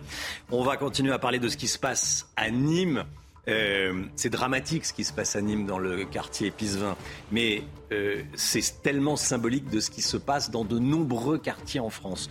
On sera dans un instant avec Vincent Ergotte, policier responsable euh, du raid au syndicat de police Alliance. Merci d'être avec nous. Le raid qui a été envoyé cité Pisevin. On va voir comment le, raid travaille et comment les, policiers du raid vont pouvoir travailler en harmonie avec ceux de la CRS 8. Restez bien avec nous sur CNews. À tout de suite. CNews, il est 7h15. Merci d'être avec nous. On va parler de ce qui se passe à Nîmes avec un policier du RAID, syndicat de police Alliance. Mais tout d'abord, le point info avec vous, Chanel Housteau. Donald Trump soumis au fameux mugshot, la photo d'identité judiciaire américaine. C'est une première pour un président, un ancien président euh, dans l'histoire euh, des États-Unis. Donald Trump a été euh, brièvement placé en état d'arrestation dans une prison d'Atlanta cette nuit avant d'être libéré grâce au paiement d'une caution de 200 000 dollars. Je rappelle qu'il est accusé d'avoir tenté de renverser l'élection présidentielle de 2020 dans l'État de Géorgie. En Haute-Marne, deux personnes ont été blessées dans un violent épisode de grêle. Ça s'est passé dans le village d'Arc-en-Barrois. Un homme d'une cinquantaine d'années a fait une chute de 8 mètres et une octogénaire a été euh, assommée par un grêlon. L'orage qui a duré 10 euh, à 15 minutes a également causé de gros dégâts sur les véhicules et sur les toitures. Et puis un hommage national sera rendu aujourd'hui au général Georges Lin, décédé la semaine dernière pendant une randonnée dans les Pyrénées. La cérémonie se déroulera à 11h aux Invalides en présence d'Emmanuel Macron et d'Elisabeth Borne avant euh, ses funérailles le 31 août prochain. Ancien chef d'état-major des armées, Jean-Louis Georges Lin avait été choisi par le chef de l'État pour orchestrer la reconstruction de Notre-Dame de Paris. Il est 7h15. On est en direct avec Vincent Ergotte, responsable du RAID au syndicat de police Alliance. Bonjour Vincent Ergotte, merci d'être euh, avec nous. Vous êtes policier, bien sûr. On va parler de ce qui se passe à, Nîmes. Le RAID a été envoyé à Nîmes pour épauler la, CRS 8. Euh, qu'est-ce que va faire le RAID dans la cité Pisevin que ne peut pas faire la CRS 8 tout d'abord, bonjour. Donc, le RAID dans la cité Pisevin, en fait, il est engagé dans ses missions classiques, dans ses missions normales. Euh, c'est-à-dire qu'en fait, le RAID est là pour procéder à des interpellations. C'est une cité, euh, bien évidemment, où l'on sait qu'il y a des armes qui circulent, où l'on sait qu'il y a un niveau euh, de violence extrême. Euh, paroxysmique pour l'instant. Euh, donc le RAID euh, va y effectuer sa mission principale, sa mission d'assistance aux effectifs de police en présence pour procéder aux interpellations et on va dire dans le cadre qui pourrait être des plus dangereux. Parce que la cité Pisevin, c'est une, plaque tournante de la drogue. Donc, il y a des armes, vous le dites. il doit y avoir des quantités astronomiques de drogue également. Oui, tout à fait. C'est encore comme toutes ces cités, euh, ce sont des plaques tournantes. Ce sont euh, littéralement des supermarchés à ciel ouvert avec euh, le stock et les moyens de distribution comme on les connaît. on est dans un niveau de déliquescence de la société à ces endroits particuliers qui est exacerbé. le RAID est un moyen qui permettra aux services de police éventuellement d'interpeller les personnes qui seraient impliquées dans ce genre de trafic. Mais je tiens à préciser ici euh, que le RAID ne sera pas utilisé comme il a pu l'être euh, dans le cadre des émeutes et quelque part euh, un petit peu dévoyé de sa fonction principale qui est la recherche, l'assistance à, voulant dire assistance aux services de police en présence. Ils seront en réserve d'intervention, c'est-à-dire qu'ils vont être cantonnés sur place donc euh, dans des locaux de police, prêts à intervenir si d'aventure les collègues étaient confrontés euh, à des violences et des violences extrêmes euh, avec des armes qui seraient qui seraient effectivement engagées par par les voyous. Ça veut dire que vos collègues, enfin les policiers du RAID, sont mis en, réserve et si mmh. la CRS 8 est attaquée, s'il y a de nouveaux tirs, le RAID intervient dans la cité et va hein euh, interpeller les auteurs. C'est ça, c'est comme ça que ça va fonctionner.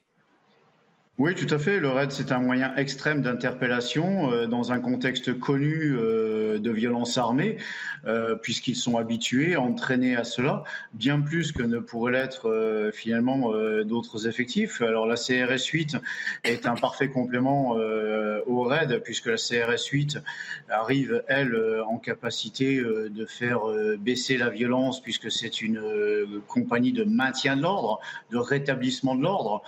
Euh, le RAID sera utilisé comme le moyen final d'interpellation s'ils sont confrontés à des violences armées. C'est l'idée, en fait. C'est une réserve d'intervention, en fait. Une réserve d'intervention. Euh, pour vous, c'est de la communication uniquement ou pas? Parce que des quartiers PIS 20, euh, bien malheureusement, il y en a dans toute la France. Alors, très sincèrement, le problème, c'est que le moyen police dans son ensemble devient un peu un pansement sur une jambe de bois effectivement, comme vous le dites, euh, la déliquescence de la société est, paroxysmique à ces endroits. On, ne fait plus peuple, on ne fait plus société à ces endroits. Euh, la police, à mon avis, n'est plus le moyen, le seul moyen nécessaire pour régler le problème à ces endroits. Alors, est-ce que le RAID est un moyen euh, de communication je ne le pense pas vraiment, puisque là, on est dans le cadre de la mission. On est dans un endroit qui est connu pour être un endroit violent. On est connu pour, être un endroit où circulent des armes, où d'ailleurs, il y a eu effectivement des morts récemment. Mais comme il peut y en avoir dans beaucoup de cités en France maintenant, malheureusement, le, le, problème est bien plus profond. Euh, la police euh, ne pourra pas régler les problèmes de la société française ce n'est plus notre rôle. On n'en est plus là, en fait. On n'en est plus au stade où la police pourrait être en capacité euh, de régler euh, les problèmes de cette société euh, qui, malheureusement, est bien malade. On ne soigne pas un cancer avec de l'aspirine, vous savez. Effectivement, effectivement. Ce pas les policiers du RAID ou de la, ou de la CRS 8 qui vont, qui vont transformer en, en bon élève, en, agneau, un, un, trafiquant de drogue de 16 ans qui n'est pas allé à l'école depuis depuis des années et qui, euh, et, qui gagne quelques euh, centaines d'euros chaque jour. Merci beaucoup. À nous faire croire que. Oui. Pardonnez-moi. Non, non, à nous faire croire que ça pourrait être la solution euh, est un leurre.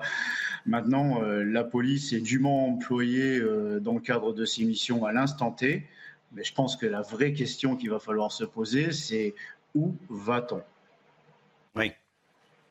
Bah ça, c'est la question, effectivement. C'est la question du, euh, du, du, moment. Merci beaucoup. Merci beaucoup, Vincent Ergotte d'avoir euh, témoigné ce matin, nous avoir apporté votre expertise sur le, sur le RAID euh, ce matin. De ces questions, on en parlera avec le ministre des Outre-mer, hein, Philippe Vigier. Il sera avec nous à 8h15.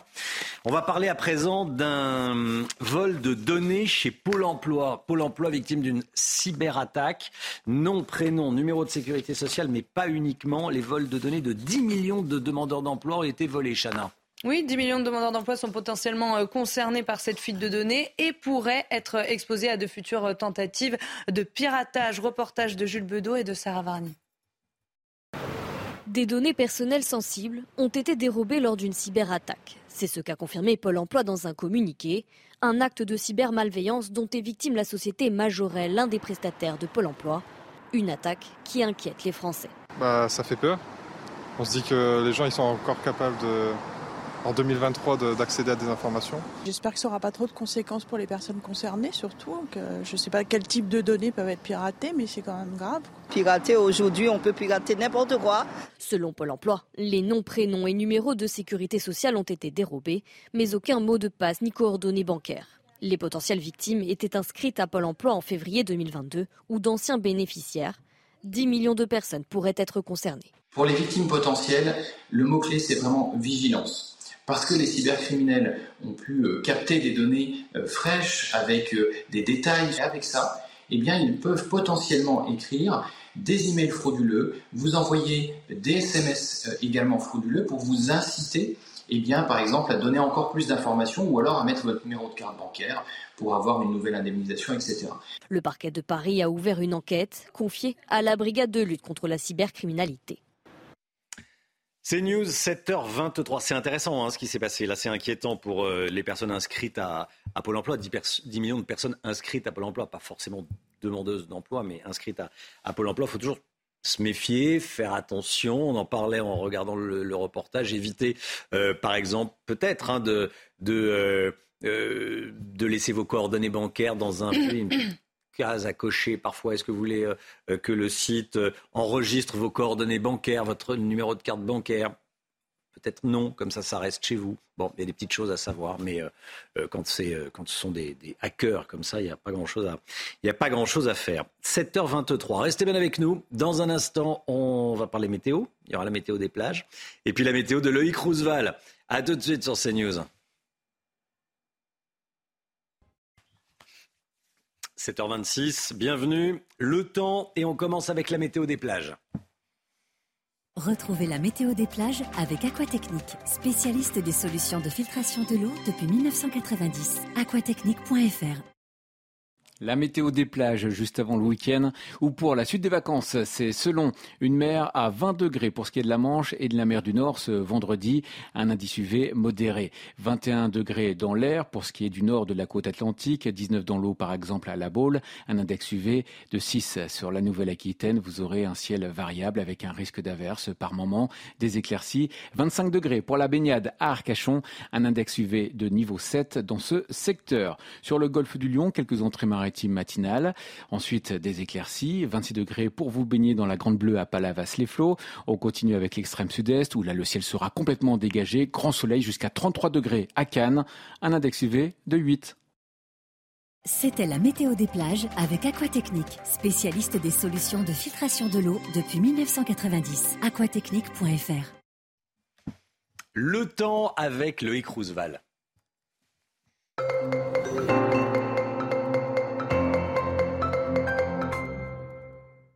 Bonjour Romain, bonjour à tous.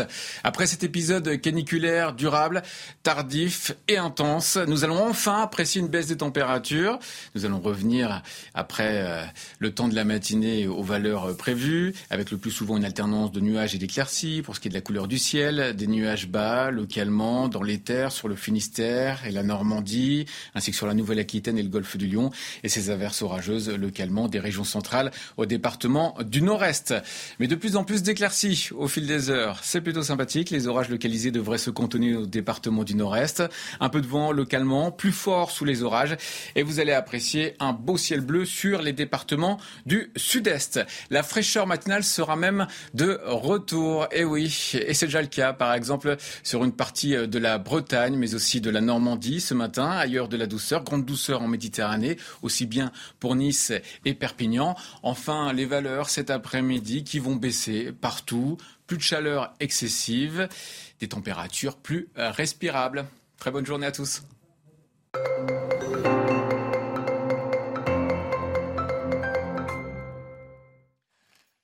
Il est bientôt 7h30. Merci d'être avec nous. Vous regardez la matinale de CNews à la une ce matin. Le RAID et la CRS 8 déployés dans le quartier Pisevin de Nîmes où règne le chaos à cause des trafiquants de drogue. Le récit de la nuit avec nos correspondants. La photo d'identité judiciaire de Donald Trump a été publiée. Elle fait le tour du monde. C'est historique. L'ancien président américain a été brièvement incarcéré avant d'être libéré sous caution. Des pilotes ukrainiens vont être formés aux États-Unis pour apprendre à piloter les avions de chasse américains F-16. Les informations d'Harold Iman. Un hommage aux invalides au général Georges Lain, ancien chef d'état-major des armées, à qui on avait confié la direction du chantier de Notre-Dame. Retour sur sa carrière dans ce journal. Et puis, euh, le nombre d'appels à SOS médecins pour des cas de Covid augmente. On en parle ce matin. Les policiers du raid déployés dans le quartier Pisevin de Nîmes. Gérald Darmanin l'a annoncé hier. L'objectif est d'épauler la CRS 8, notamment pour les interpellations. Et la tension euh, est à son comble. Après euh, la mort du jeune Fayed il y a trois jours, un jeune homme de 18 ans euh, est mort hier. Le ministre de l'Intérieur sera sur place ce matin pour tenter de rassurer la population. En attendant, immersion avec la CRS 8 dans ce reportage de Jean-Luc Thomas, Sacha Robin et Sarah Varny. La présence policière dans ce quartier a été largement renforcée, notamment avec le déploiement d'une vingtaine d'agents de la CRS 8. Un dispositif renforcé 24 heures sur 24 et 7 jours sur 7 de l'ensemble des forces de l'ordre dans l'agglomération. C'est avant tout et surtout rassurer la population. Donc lui montrer que en, ayant plus de la présence constante que nous effectuons, nous sommes là renforcés pour essayer donc d'assurer une présence rassurante et peut-être un petit peu plus massive que celle qui est assurée habituellement. Le déploiement de la CRS 8 permet de rétablir un rapport de force et de gérer l'urgence dans ce quartier touché par les trafics de drogue. Fais gaffe, ça balance des étages ici. Des renforts qui permettent de réaliser davantage de contrôles. Ici, une arbalète a été retrouvée dans une poubelle. Tous les types d'armes sont utilisés, quels qu'ils soient, hein, puisque le but c'est aussi d'avoir des armes pour, euh, euh, comment dire, pour protéger les points de deal. Alors c'est vrai que par le passé, on avait plutôt tendance à avoir des armes euh, non létales.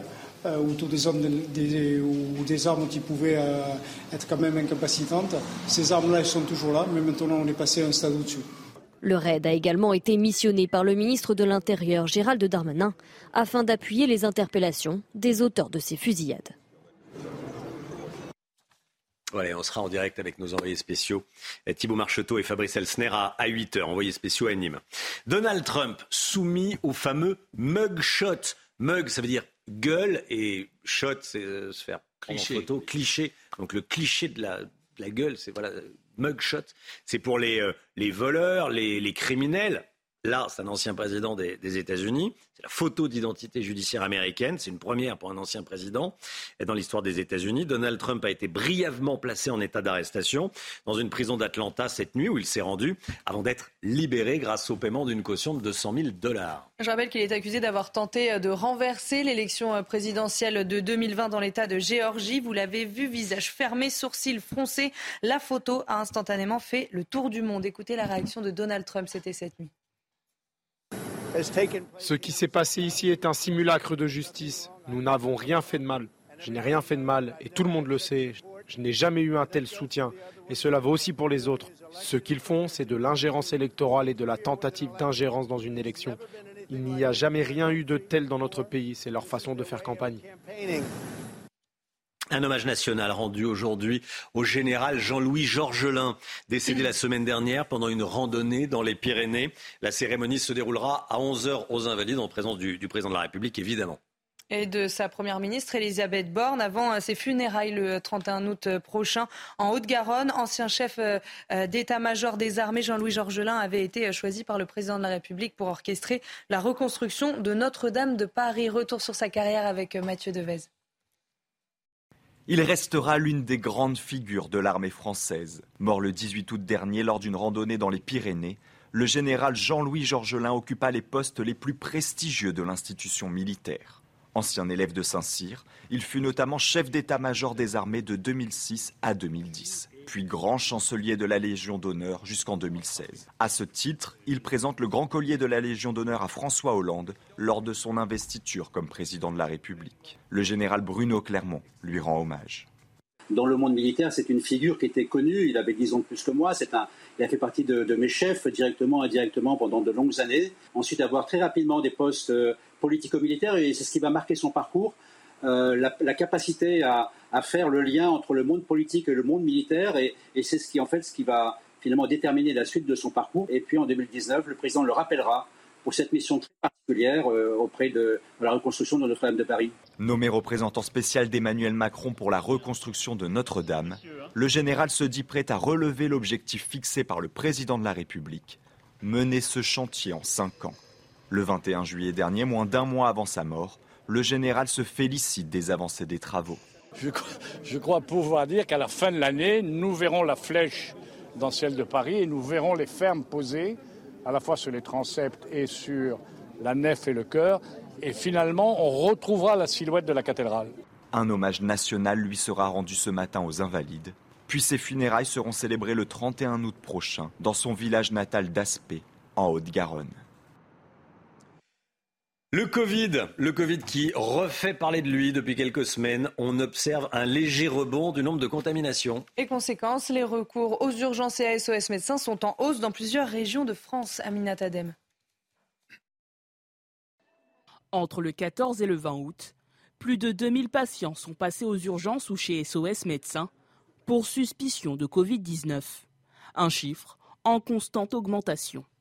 On devait être sur euh, une vingtaine de pourcents d'augmentation il y a 15 jours, et puis la semaine dernière, on était sur 40% d'augmentation sur les. Donc c'est des syndromes, c'est à la fois les, les cas euh, suspects de Covid et puis ceux qui sont avérés. La majorité des passages étaient concentrés sur quatre régions l'Île-de-France, la Nouvelle-Aquitaine, la région PACA et l'Occitanie. On a l'impression que c'est dans, les régions euh, à forte fréquentation touristique euh, qu'on a observé le, plus d'augmentation, sans doute parce qu'il y a des événements, sans doute parce qu'il y a des groupes. Là, euh, certainement, à la faveur de la rentrée, on va avoir un, rebattage des cartes. La hausse va se continuer va se, va se poursuivre. Pour autant, pas de quoi s'inquiéter pour le président d'SOS Médecins.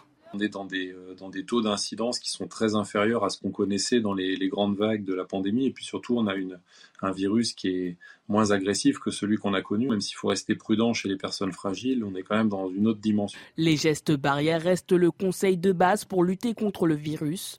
Le médecin invite donc à la prudence, surtout en cas de symptômes.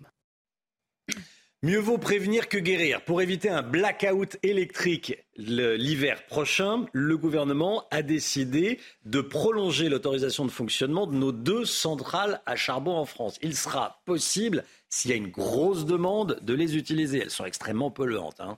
Initialement, 1300 heures étaient euh, plafonnées euh, jusqu'à fin 2024. Elles passeront donc euh, potentiellement à 1800, soit 75 jours de production non-stop. Les explications de Michel Chevalet le décret précédent avait autorisé EDF à faire fonctionner deux centrales à charbon pendant 1300 heures. Et on tient les enseignements du précédent hiver, où ça a tout de même été ricrac, et du coup, on s'est dit, en cas de grand froid, il faudrait un appoint aux centrales nucléaires et aux barrages, et donc on va donner un coup de pouce aux centrales à charbon. Les deux dernières centrales qui nous restent, au lieu de, pouvoir les faire fonctionner 1300 heures, on va pouvoir les faire fonctionner 1800 heures. Vous avez bien compris.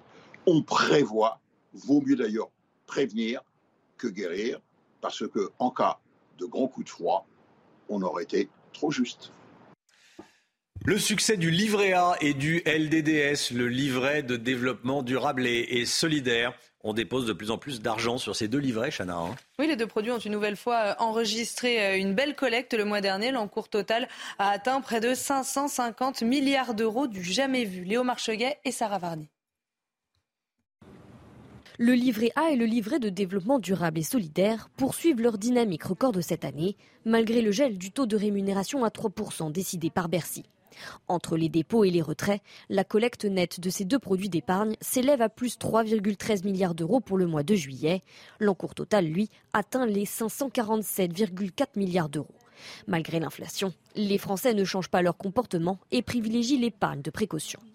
En période d'inflation, les Français, en règle générale, épargnent par crainte de l'avenir, en se disant que demain coûtera plus cher, donc il faut que j'ai un matelas de sécurité. Donc ce n'est pas forcément contradictoire en tant que tel.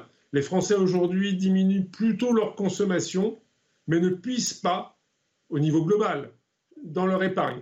Des livrets très populaires qui possèdent des atouts non négligeables pour les Français. Premier atout, c'est la garantie en capital. Je n'ai pas de perte de capital possible à court, moyen et long terme avec le livret A. Ce sont des produits qui sont liquides.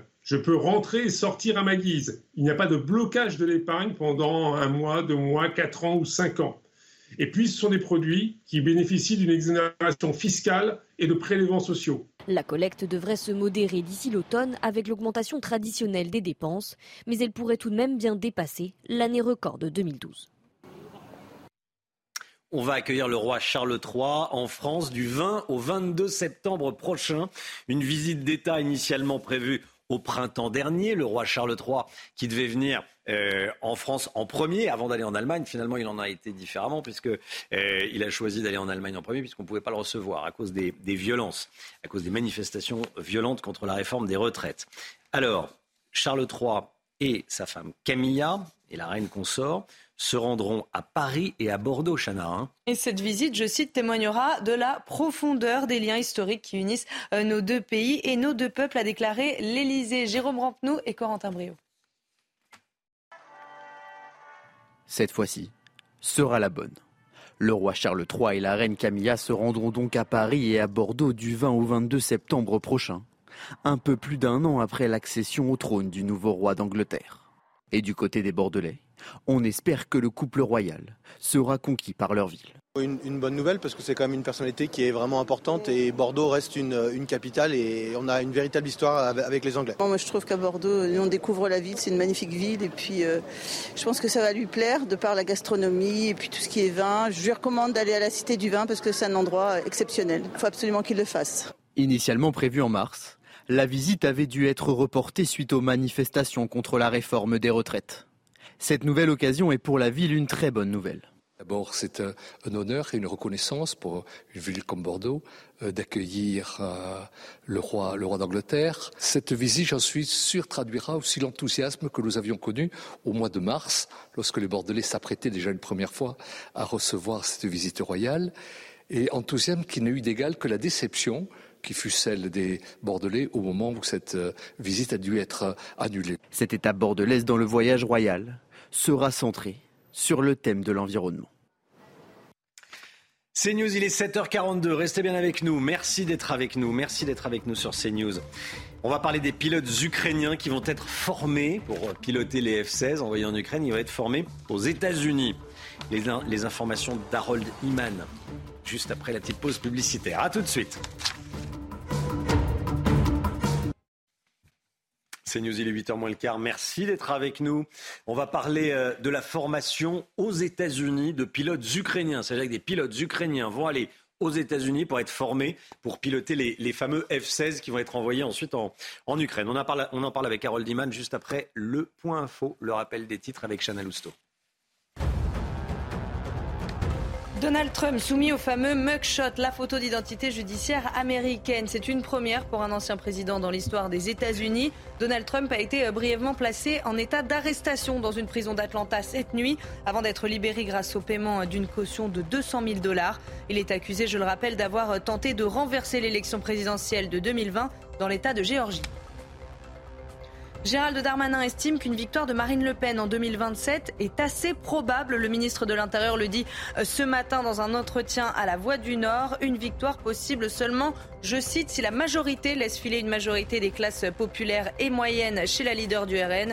Alors pour séduire ses électeurs, il propose un retour de l'autorité à l'école et dans la rue, davantage de fermeté de la justice et des forces de l'ordre. Et puis en Haute-Marne, deux personnes ont été blessées dans un violent épisode de grêle. Ça s'est passé dans le village d'Arc-en-Barrois. Un homme d'une cinquantaine d'années a fait une chute de 8 mètres et une octogénaire a été assommée par un grêlon. L'orage qui a duré 10 à 15 minutes a également causé de gros dégâts sur des voitures et sur des toitures. Merci Chana. On va parler donc des pilotes ukrainiens qui vont être formés à manier, à piloter les avions de combat américains, les fameux F-16 qui seront envoyés ensuite en, Ukraine. Une soixantaine pour le, pour le moment. L'attente de cette annonce a été très longue et le président ukrainien a beaucoup insisté. Harold Iman, déjà, qu'est-ce qu'on sait de cette formation de ces pilotes ukrainiens qui vont aller aux États-Unis? Ils vont aller au Texas pour apprendre l'anglais et surtout le jargon de l'aviation et le vocabulaire afférent au F-16. il y aura des pilotes et beaucoup de mécaniciens qui sont aussi importants, sinon euh, on ne vole pas. Et après la formation d'anglais, ils vont vite être transférés dans l'État d'Arizona euh, sur euh, une base de la gare nationale tout près de la grande ville de Tucson. Et là, ils vont faire les entraînements sur des simulateurs. Ils vont aussi s'entraîner au radar et au système d'armes, des missiles RR, des précisions de tir, de tir avec des missiles air-sol.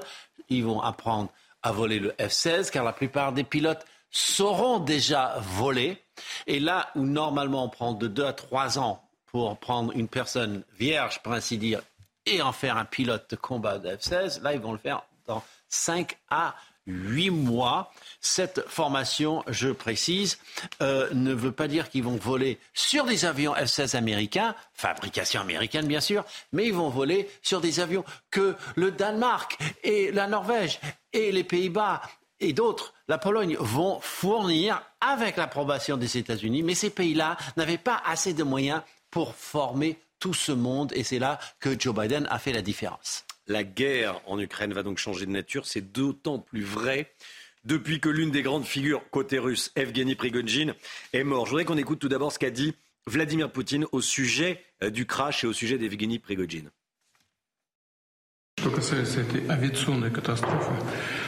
En ce qui concerne la tragédie aérienne, je tiens tout d'abord à exprimer mes plus sincères condoléances aux familles de toutes les victimes. C'est toujours une tragédie.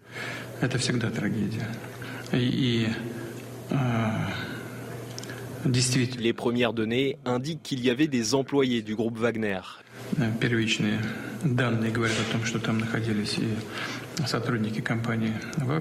Je voudrais noter que ces personnes ont apporté une contribution significative à notre cause commune de lutte contre le régime néo-nazi en Ukraine. Nous nous en souvenons, nous le savons et nous ne l'oublierons pas.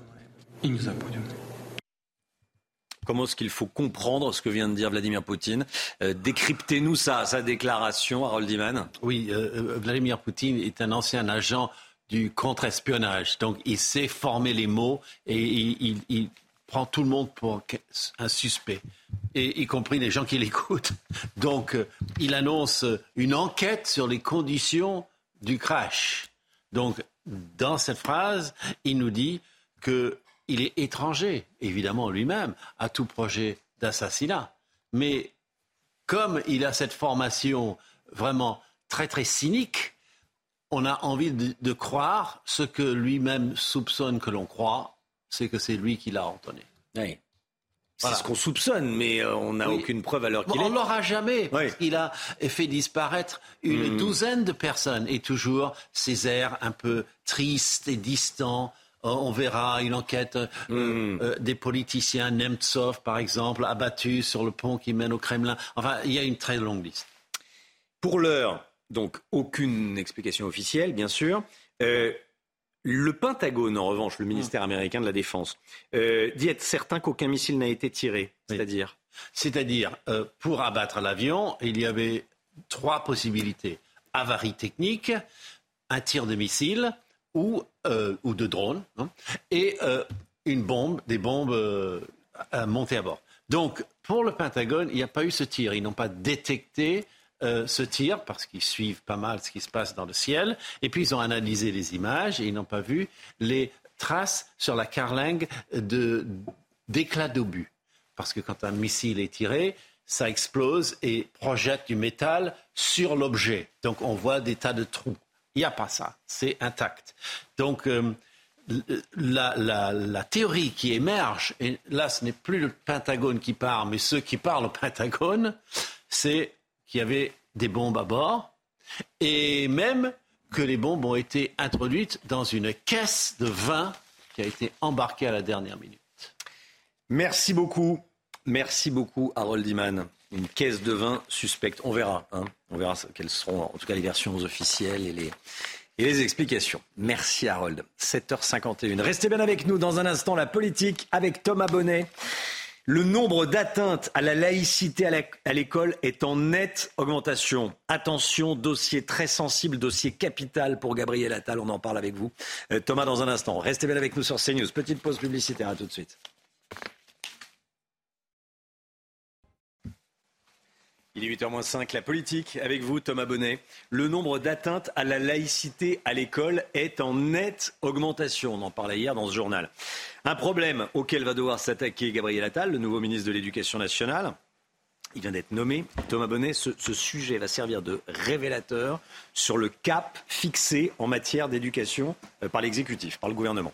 Oui, après les atermoiements de Papendiaï sur le sujet, Gabriel Attal veut jouer la rupture. En témoigne son discours hier devant les recteurs, affirmant que l'école est testée, soulignant la recrudescence de tenues religieuses comme les abayas. Le ministre de l'Éducation nationale veut de la fermeté. Face aux coups de boutoir, dit-il, face aux attaques, face aux tentatives de déstabilisation, nous devons faire bloc et nous allons faire bloc. Un discours qui, une nouvelle fois, tranche avec celui de son prédécesseur. Durant l'été, déjà, il avait déclaré formellement que le port de la baya était un geste religieux, comme pour mettre fin au flou qui entoure ce vêtement. En effet, beaucoup de chefs d'établissement étaient en demande de consignes claires sur euh, ce sujet, car jusqu'à présent, C'était au personnel encadrant des établissements scolaires de déterminer si la tenue des élèves était contraire ou non au règlement.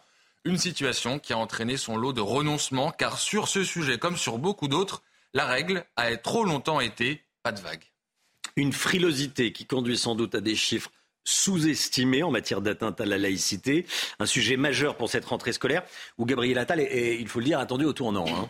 Oui, Romain, disons-le, jusqu'à présent, les premiers pas de Gabriel Attal en tant que ministre de l'Éducation nationale sont plutôt convaincants, en multipliant les déplacements sur le terrain, en s'emparant du sujet du harcèlement scolaire. Celui qui est le plus jeune ministre de la Ve République, Ruth Grenelle, a fait ce pourquoi il a été nommé, c'est-à-dire faire de la politique avec ce que ça implique en matière de communication. Une rupture, là encore, avec ses prédécesseurs, que minimise quelque peu le chef de l'État dans son entretien au point. Il parle longuement de l'école, un sujet régalien domaine réservé du président. L'école, c'est donc chasse gardée pour Emmanuel Macron.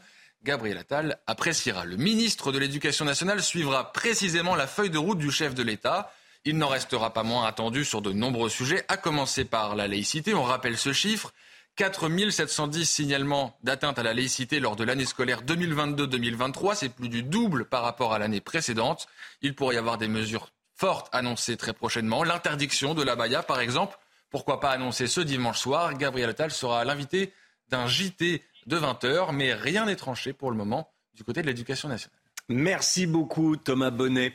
Rendez-vous politique à 8h15. On sera avec Philippe Vigier, directeur des, Outre-mer. Philippe Vigier, dans la, dans la matinale, on va parler de, de, Nîmes notamment, on va parler de Gérald Darmanin également, qui estime assez probable la victoire de Marine Le Pen en 2027. On va en parler avec Philippe Vigier. Mais tout d'abord, c'est la météo, le temps avec Loïc Roosevelt.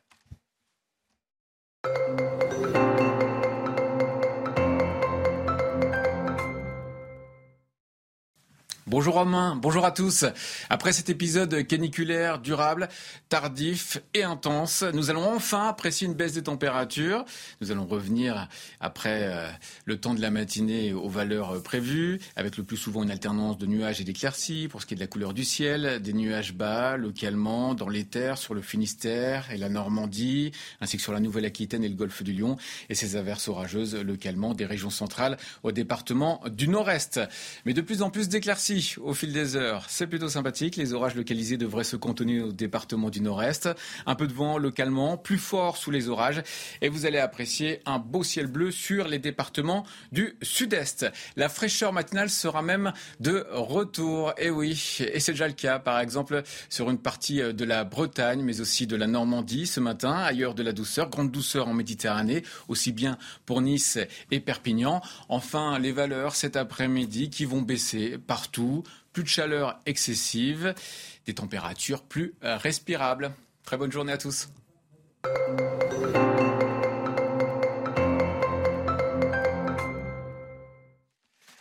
CNews, il est bientôt 8 heures. Merci d'être avec nous. Vous regardez la matinale de CNews. À la une ce matin, la photo d'identité judiciaire de Donald Trump a été publiée et elle fait le tour du monde. C'est historique. L'ancien président américain a été brièvement incarcéré avant d'être libéré sous caution. Elisabeth Guedel avec nous. On va aller à Nîmes également. Le RAID et la CRS 8 déployés dans le quartier Pisevin de Nîmes où règne le chaos à cause des trafiquants de drogue. Nous retrouverons notre équipe sur place. Gérald Darmanin estime dans la Voix du Nord que l'élection de Marine Le Pen en 2027 est assez probable. Le ministre de l'Intérieur dit qu'il faut beaucoup plus parler aux classes moyennes. Thomas Bonnet avec nous. Voilà les titres de l'actualité. Donald Trump soumis au fameux mugshot mugshot, la photo d'identité judiciaire aux États-Unis. Regardez, c'est une première pour un ancien président euh, des États-Unis, Donald Trump, qui a été brièvement placé en état d'arrestation, est dans une prison d'Atlanta cette nuit avant d'être libéré grâce au paiement d'une caution de 200 000 dollars. Je rappelle qu'il est accusé d'avoir euh, tenté de renverser l'élection présidentielle de 2020 dans l'État euh, de Géorgie. Visage fermé, sourcils froncés. Vous l'avez vu sur cette image. La photo a instantanément fait le tour du monde. Écoutez la réaction de Donald Trump. Ce qui s'est passé ici est un simulacre de justice. Nous n'avons rien fait de mal. Je n'ai rien fait de mal et tout le monde le sait. Je n'ai jamais eu un tel soutien, et cela vaut aussi pour les autres. Ce qu'ils font, c'est de l'ingérence électorale et de la tentative d'ingérence dans une élection. Il n'y a jamais rien eu de tel dans notre pays, c'est leur façon de faire campagne. Donald Trump qui a lui-même publié sur X, euh, le nouveau Twitter, sa, photo. Ça marque d'ailleurs son, grand retour sur Twitter, qui s'appelle maintenant X. Il a donc euh, Xé cette, euh, cette, photo, son mugshot. On va retrouver tout de suite aux États-Unis notre correspondante Elisabeth Guedel. Pour la première fois, Donald Trump a pénétré dans une prison et pas n'importe laquelle. Hein. La prison du comté de Fulton est considérée comme l'une des pires du pays. Alors Donald Trump n'y est pas resté longtemps, une vingtaine de minutes pour les formalités d'usage suite à son inculpation. Une procédure simplifiée pour lui, mais il n'a pas pu échapper au mugshot, hein, cette photo d'identité judiciaire qui restera dans les livres d'histoire. Donald Trump est ressorti libre. La caution de 200 000 dollars avait été négociée à l'avance pour lui éviter la détention provisoire. Il va pouvoir reprendre sa campagne électorale, lui qui caracole en tête des sondages pour les primaires républicaines. Mais il va devoir faire attention à tout ce qu'il dit dans les meetings et ce qu'il écrit sur les réseaux sociaux. L'une des conditions pour rester libre, eh bien, c'est de ne pas menacer ou intimider les personnes qui sont impliquées dans cette affaire, notamment les témoins. S'il déroge à cette règle, eh bien, il peut être arrêté et placé derrière les barreaux, ce qui pourrait évidemment compliquer sa campagne présidentielle. Les policiers du RAID déployés dans la cité Pisevin à, à Nîmes, Gérald Darmanin l'a annoncé hier soir, il va se rendre à Nîmes. Aujourd'hui, l'objectif de ces policiers du RAID, c'est d'épauler leurs collègues de la CRS 8, notamment pour les interpellations, Chana. Hein. Et on va aller sur le terrain rejoindre notre envoyé spécial Thibault Marcheteau sur place. Thibault, alors vous êtes dans la cité Pisevin depuis 5h30 ce matin et vous remarquez une grande différence par rapport à ces derniers jours. Hein. Effectivement, euh, Chana, euh, vous le savez, on est ici depuis plusieurs jours avec euh, Fabrice Elsner. Ce matin, nous sommes arrivés, vous l'avez dit, à 5h30. On a vu une grande, grande différence. Vous le voyez déjà dans un premier temps, ce camion d'entretien, il y en a énormément ce matin dans la cité qui circulent pour essayer de nettoyer au maximum toute la cité, avec aussi les points de deal qui sont totalement débarrassés. Il y avait des canapés qui servaient parfois de barricades dans les rues de la cité. Ils ont été totalement débarrassés. Un fonctionnaire nous confiait évidemment euh, de manière anonyme que, en règle générale, il ne pouvait pas faire ce type d'intervention puisque le trafic les empêchait de faire, euh, ces, euh, ces déménagements de, canapés ou encore de mobilier urbain. Il y a également la présence de forces de l'ordre qui est très importante ce matin depuis, qui est très importante dans le quartier depuis ce matin. On a vu des fourgons de gendarmerie, mais également des voitures de police. On a pu parler avec certains habitants du quartier tôt ce matin pour avoir leur opinion concernant tout ce branle-bas de combat dans le quartier. Je vous propose de les écouter. Il faut continuer tous les jours comme ça. Il y a des problèmes de partout, c'est pas ici. Tous les quartiers. Là, là-bas, l'autre côté. Bon, ben, c'est pour ça qu'on on, a besoin de sécurité. C'est pas pour nous, pour tout le monde. J'ai des enfants, mais j'ai peur. De temps en temps, je sortirai avec mes enfants comme ça. Ben, c'est dangereux. Le ministre de l'Intérieur, Gérald Darmanin, devrait arriver à Nîmes vers 10h30 et devrait se rendre au commissariat central de Nîmes et enfin vers 11h25 à la préfecture du Gard à Nîmes. Thibaut Marcheteau avec euh, Fabrice Elsner. Merci beaucoup à, tous les deux. C'est vous qui, euh, couvrez cette, euh, actualité, qui, recueillez ces, témoignages. Merci beaucoup à, tous les deux. On va suivre évidemment ce qui se passe à, Nîmes. Et puis on va en parler à 8h15 avec l'invité politique de la matinale, hein, qui, est, ministre. Il est dans l'exécutif. Il fait partie du gouvernement. Philippe Vigier, ministre de l'Outre-mer. L'immigration coûte cher aux contribuables français, qu'elle soit régulière ou irrégulière, Chana. Oui, d'après une étude réalisée pour l'association euh, Contribuables Associés, le coût de l'immigration atteindrait plus de 54 milliards d'euros par an en cause les aides sociales versées aux personnes immigrées. Le détail de cette étude avec Dounia Tengo. Prestations sociales, frais médicaux ou encore recettes fiscales, le coût de l'immigration en 2023 est au cœur d'une étude réalisée pour l'association Contribuables Associés, des données qui concernent autant l'immigration régulière qu'irrégulière. L'immigration rapporte à la France à peu près 116 milliards d'euros par an, mais qu'elle coûte à peu près 170 milliards d'euros par an. Donc le solde est largement négatif pour le contribuable français, puisque l'immigration coûte à la France chaque année un peu plus de 54 milliards d'euros. D'après cette étude, en 2022, sur les 12,36 milliards versés au titre du RSA, près de 3 milliards ont été versés à des personnes immigrées. Quant aux dépenses liées à la maladie, elles représentent 41,44 milliards. Les pensions de retraite atteignent quant à elles 25,5 milliards d'euros. Une étude qui précise la nature de ces recettes engendrées par l'immigration. L'immigration, en termes de recettes, c'est naturellement tout ce qui est recettes fiscales et tout ce qui est contribution sociale. L'étude décrypte le coût de l'immigration de la même manière que le coût des autres politiques publiques, permettant ainsi de nourrir les débats à l'approche de la présentation du projet de loi immigration. Gérald Darmanin, dans la Voix du Nord, ce matin, le ministre de l'Intérieur, qui estime qu'une victoire de Marine Le Pen en 2027 est, je cite, assez probable. Le ministre de l'Intérieur qui euh, le dit dans cet entretien au, quotidien du Nord. Thomas Bonnet, comment interpréter cette déclaration?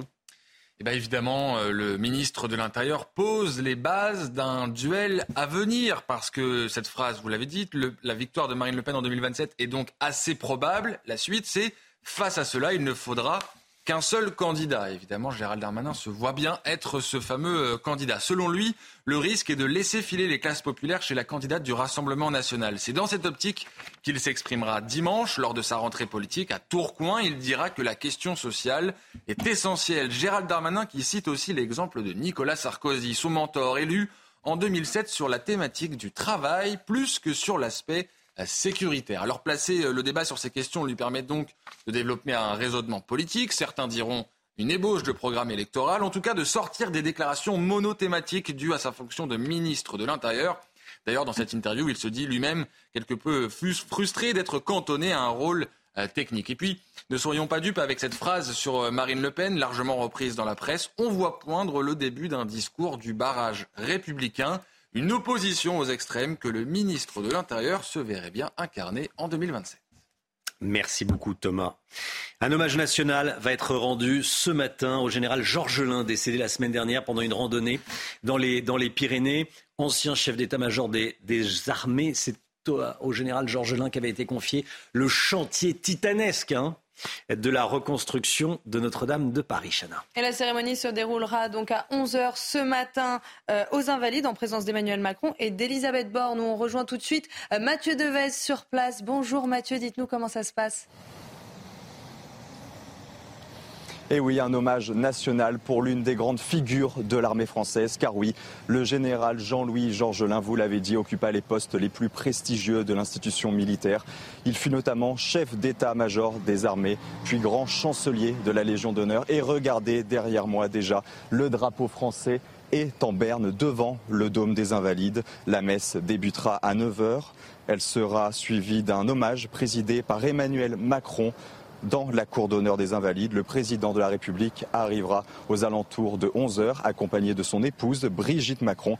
Il faut savoir que la cérémonie sera bien ouverte au public et seront notamment présents, en tout cas voilà les, les personnes annoncées, la famille du général, ses proches, mais également le monde combattant, sa promotion de l'école spéciale militaire de Saint-Cyr, des militaires en activité ou retirés du service mais aussi des artisans, des artisans engagés sur le chantier de reconstruction de Notre-Dame de Paris. Car oui, vous l'avez dit, c'était le grand ouvrage de sa vie, le point d'orgue, le point final de 50 ans au service de l'État. Un chantier colossal dans lequel le général Jean-Louis Georgelin s'est totalement investi depuis 2019-2019, l'année où il fut choisi par Emmanuel Macron pour superviser le chantier de reconstruction donc de Notre-Dame de Paris après l'incendie. La cérémonie prendra fin aux alentours de midi avec la marche funèbre, la marche funèbre de Chopin. Et dans quelques jours, le 31 août prochain, les funérailles du général Jean-Louis Georgelin seront célébrées dans son village natal d'Aspet, un village situé en Haute-Garonne. Mathieu Devez en direct des Invalides. Merci beaucoup Mathieu. La vigilance rouge canicule est officiellement levée. Il reste que quelques départements en vigilance euh, orange, essentiellement euh, l'est, la moitié est de la France. En Haute-Marne, deux personnes ont été blessées dans un violent épisode de grêle. Ça s'est passé dans le village d'Arc-en-Barrois. Oui, un homme d'une cinquantaine d'années a fait une chute de 8 mètres et une octogénaire a été assommée par un grêlon. L'orage qui a duré 10 à 15 minutes a également causé de gros dégâts, notamment dans l'exploitation maraîchère d'un jeune couple d'agriculteurs. Ils étaient avec nous en direct à 6h15. Écoutez. Dans les prochaines heures, là, on va, on va, on va essayer de, voir avec les assurances, prendre rendez-vous avec les banques parce qu'on a, bah, on est jeune, euh, jeune installé, on a des crédits, donc euh, faut qu'on voit parce que là aujourd'hui, il y aura plus de rentrée d'argent avant une bonne année, je pense. Donc, euh, donc voilà, faut, faut essayer de, de trouver des solutions. Euh, Je, on est un peu, on est un peu, un peu submergé, submergé par les émotions. On sait pas, on est là à 365 jours de, de l'année. euh, ça fait trois ans maintenant, donc euh, c'est vrai qu'on sait pas, on peut même plus rentrer dans l'exploitation. On peut, on peut, il n'y a plus, plus rien à faire. On n'a plus qu'à trouver du travail et puis, et que ce soit pour euh, financier ou moral. C'est News, il est 8h11. Merci d'être avec nous dans un instant. Philippe Vigier, ministre des Outre-mer, il sera avec nous dans la, dans la matinale. On va parler de ce qui se passe à, Nîmes notamment. Restez bien sur CNews, à tout de suite.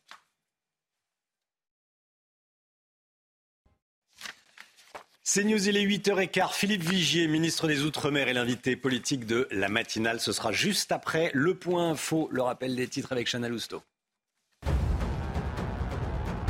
Donald Trump soumis au fameux mugshot, la photo d'identité judiciaire américaine. C'est une première pour un ancien président dans l'histoire des États-Unis. Donald Trump a été euh, brièvement placé en état d'arrestation dans une prison d'Atlanta cette nuit avant d'être libéré grâce au paiement d'une caution de 200 000 dollars. Je rappelle qu'il est accusé d'avoir tenté de renverser l'élection présidentielle de 2020 dans l'État de Géorgie.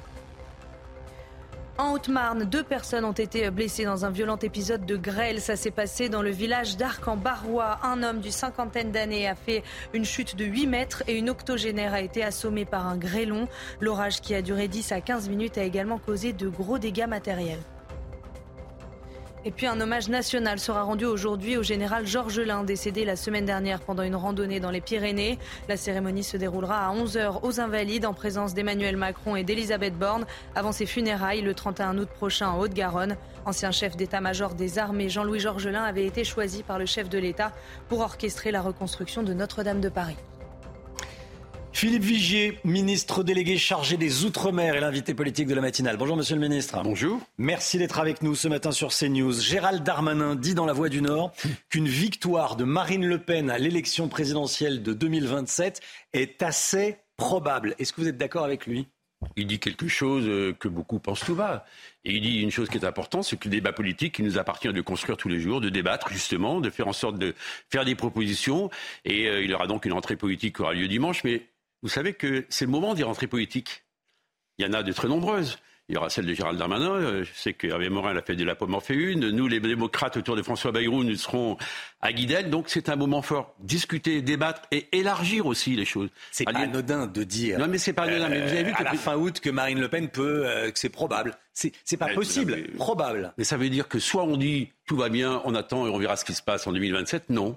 Moi, je fais partie de celles et ceux qui disent. Tout ne va pas que- bien. Je fais partie de celles et ceux. Mais tout ne va pas bien euh, en France comme ailleurs. Vous croyez que ça va mieux aux États-Unis avec les images qu'on a pu voir de la nuit de Donald Trump qui passe 20 minutes par la case prison, paye 200 000 euros et ressort de la prison? Vous savez, on sait où nous conduisent tous les populismes. Et moi, je le dis avec beaucoup de force. Je suis dans un département, dans un territoire où depuis 20 ans, j'ai le Rassemblement national en face de moi. Je n'ai pas envie du populisme demain en France. Tout simplement, ce dont j'ai envie, c'est qu'on propose pour les Français de leur trouver des solutions pour que demain, ça aille mieux pour eux, pour qu'ils aient un peu plus de pouvoir d'achat, pour qu'ils se sentent plus en sécurité. J'imagine qu'on parlera de ces questions. Est-ce que vous faites partie de ceux qui se posent encore la question de savoir si Marine Le Pen est ou pas dans l'arc républicain? Elle a été élue, elle est députée. Je suis désolé, moi je ne fais pas partie de ceux qui disent euh, qu'il faut dissoudre le Front National, le Rassemblement National. Il faut être légitimiste. Pardonnez-moi, les députés qui ont été élus, eh bien, ils sont représentatifs des électeurs qui les ont choisis. Qu'est-ce qui fonctionne pas euh, en France? Pourquoi est-ce qu'on dit aujourd'hui que Marine Le Pen pourrait être élue? Non, mais il y a déjà beaucoup de choses qui fonctionnent. Très bien Mhm. qu'on en parle un peu. Lorsqu'on voit On que. va en parler, mais- mais oui, mais pardonnez-moi, lorsque la France est devenue, moi c'est une fierté, la première des destinations en matière d'investissement industriel depuis quatre ans. Lorsque le chômage a reculé comme il n'a jamais reculé. Lorsqu'on a, vous voyez, moi qui m'occupe maintenant des territoires ultramarins, j'étais en Polynésie la semaine dernière, on a un taux de croissance de plus de 4%. On a commencé à réduire l'inflation. Il y a des choses qui vont bien, il y a des choses sur lesquelles Naturellement, c'est difficile. Mais là, en revanche, où j'en veux aux extrêmes, qu'ils soient de la NUPES ou qu'ils soient du Rassemblement national, pas une mesure d'accompagnement par exemple de sortie de crise a été votée par eux. Pas une mesure de protection du pouvoir d'achat. Madame Le Pen les a votées. Aucune. Rien. on affronte, on tape et on attend. Et on dit aux Français, et ça je ne peux pas l'accepter, attendez 2027 et tout ira mieux. Vous croyez que celui euh, et celle qui est dans la rue, qui va au supermarché, qui a des difficultés à boucler les fins de mois, il va attendre 4 ans? Certainement pas. Gérald Darmanin estime que le gouvernement parle trop au cadre des centres-villes qui vivent bien et, oublie les classes moyennes. Il parle plus précisément des classes populaires. On va mettre tout le monde dans le même sac, mais classe moyenne, euh, classe populaire. Est-ce que le gouvernement parle trop à ceux qui vont bien? Il faut parler à tout le monde. Je veux dire, euh, nous avons les journées parlementaires du groupe démocrate de l'Assemblée mmh. nationale le 10 septembre prochain. Et je vais animer un atelier autour des territoires. Moi, il y a un bouquin qui m'a beaucoup marqué. C'est le bouquin qui a été écrit par Christophe Guilly, c'est La France périphérique. Oui, il y a les métropoles, oui, il y a des villes qui vont bien, il y a des territoires ruraux. Je suis ça fait élu. Quelques années qu'il est je suis, Oui, ça fait des années. Il y a des choses qui ont été faites. Un exemple. Les services publics, les maisons France Service qui ont été lancées par Jacqueline Gouraud lorsqu'elle était ministre. C'est Emmanuel Macron qui a souhaité donner l'impulsion et on va beaucoup plus loin. C'est une très bonne chose. Mais un second élément, je vais vous reporter euh, naturellement dans le débat, c'est le fait qu'il faut élargir les bases de discussion. C'est l'initiative du président de la République qui réunira les chefs la semaine prochaine de tous les partis politiques. Vous avez devant vous un député qui, pendant un an, a porté une loi transpartisane en matière d'accès aux soins. Qu'est-ce que je vois Le jour où ce texte arrive à l'Assemblée nationale, le RN ne le vote pas. Cherchez l'erreur. Hmm. Mais euh, je reviens à ce que dit euh, Gérald Darmanin dans, La Voix du Nord. C'est extrêmement important et, hmm, il va certainement. Euh, c'est la base de son action politique pour les, prochaines semaines. Le gouvernement et les politiques en général en tout cas la majorité dans son, esprit, certainement, vous le connaissez mieux que moi, euh, ne parle pas assez à, l'immense majorité des Français. Parlent aux journalistes, savent parler aux médias, savent parler euh, à ceux qui vont bien, savent parler aux cadres supérieurs des, centres-villes, mais n'arrivent pas à aller au-delà, à toucher les, les Français, bah, de la France périphérique, de la France rurale également. Mais de la France urbaine, qui souffre aussi. Des, de la France des grandes métropoles dans lesquelles il y a des difficultés, comme on les voit à Nîmes. Vous savez, on a oublié, moi j'ai pas oublié les épisodes des, Gilets jaunes, le grand débat, qui a été quand même un acte posé par le président, qui était courageux. Mmh. Allez le faire. Allez passer 5, 6, 7, 8 heures avec Rappelez-vous quand même beaucoup de mesures qui ont été prises. Le Conseil national de la refondation qui a été confié à François Bayrou, qui a permis dans beaucoup de domaines, en matière du logement ou de la santé ou, ou l'éducation, enfin bref, sur tous les chantiers, d'ouvrir des nouvelles pistes. Bien sûr qu'il faut aller parler. Moi, j'avais inventé, lorsque j'étais député, un conseil parlementaire de circonscription. Toujours aller sur le terrain, parler, écouter et agir ensemble. Permettez que je parle un mot des Outre-mer. On va il y a une très belle initiative. Non, mais je, le dis parce que c'est une initiative nouvelle et heureuse, je trouve. Il y a, a été lancé il y a plus d'une année euh, un fameux chantier sur les Outre-mer qui s'appelle le SIOM. C'est un, un acronyme un peu rébarbatif, c'est le Conseil interministériel des Outre-mer, pour établir une feuille de route pour les prochaines années. Cette feuille de route, elle a été co-construite avec tous les élus de chacun de ces territoires ultramarins. Et d'ailleurs, je vous annonce que dès le mois de novembre, je ferai le premier rendez-vous. Et je ne vais pas attendre juillet 2024 comme c'était initialement prévu. Au bout de trois mois, on regarde où on en est. Qu'est-ce qui va? Qu'est-ce qui ne va pas? Qu'est-ce qu'on doit améliorer? Qu'est-ce qui a été mal ciblé? Qu'est-ce qui est mal chiffré? Les Français, c'est ce qu'ils veulent qu'on s'occupe d'eux au quotidien. Gérald Darmanin en parle, d'autres en parlent. François Bayrou disait il y a quelques jours encore. Nous disons qu'il faut vraiment être toujours au contact, écouter et agir. Il y a des dizaines de quartiers où règne le chaos en France. Euh, on pense au quartier Pisevin à Nîmes, où la CRS 8 et le RAID sont déployés. Euh, on sait que ça va servir à rien à moyen terme. on va régler le problème pendant quelques jours. Vous ah. savez, J'étais à l'époque parlementaire. Vous pas d'accord Non, je vais vous dire pourquoi.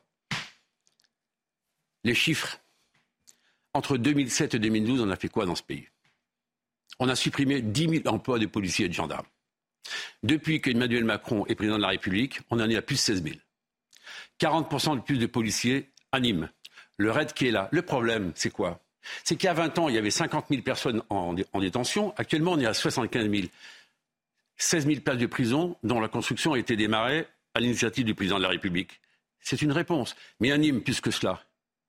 Je vous rappelle qu'il y a un préfet qui vient d'être nommé il y a deux jours. Mm. C'est le patron de la police judiciaire. Non, on ne lâchera rien. On ne lâchera rien. Le cartel des drogues tel qu'on le vit, cet enfant de 10 ans, cet enfant de 10 ans qui a été tué, jamais un enfant aussi jeune, pour une famille, perdre son gamin parce que c'est, il est victime d'une balle perdue à la Kalachnikov. Ce n'est pas possible de continuer ainsi. Donc c'est une guerre, je dis bien une guerre qu'on va mener dans tous ces quartiers. Il ne faut pas dire ça ne servira à rien, parce qu'en disant cela, vous accréditez l'idée que nous sommes impuissants. Je vous dis le contraire. Je ne pense pas que ça sert à rien. Je pense que ça sert à rien à moyen terme et à long terme. Non, parce qu'il faut leur expliquer qu'il n'y a pas d'impunité. Il faut expliquer que la réponse pénale, on va la durcir encore. D'ailleurs, il y a 15 officiers de police judiciaire qui sont dépêchés sur place. Il faut expliquer que dans ce combat, la République ne lâchera pas.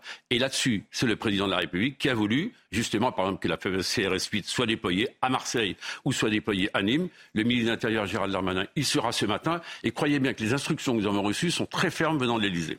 Quelle est la responsabilité des, consommateurs de drogue, ceux qui vont acheter de la cocaïne, ceux qui vont acheter euh, euh, du, cannabis, euh, ceux qui fument régulièrement des joints et ceux qui en fument le samedi soir entre amis. Quelle est leur responsabilité dans ce qui se passe dans nos quartiers en France? Ils ont une part de la responsabilité.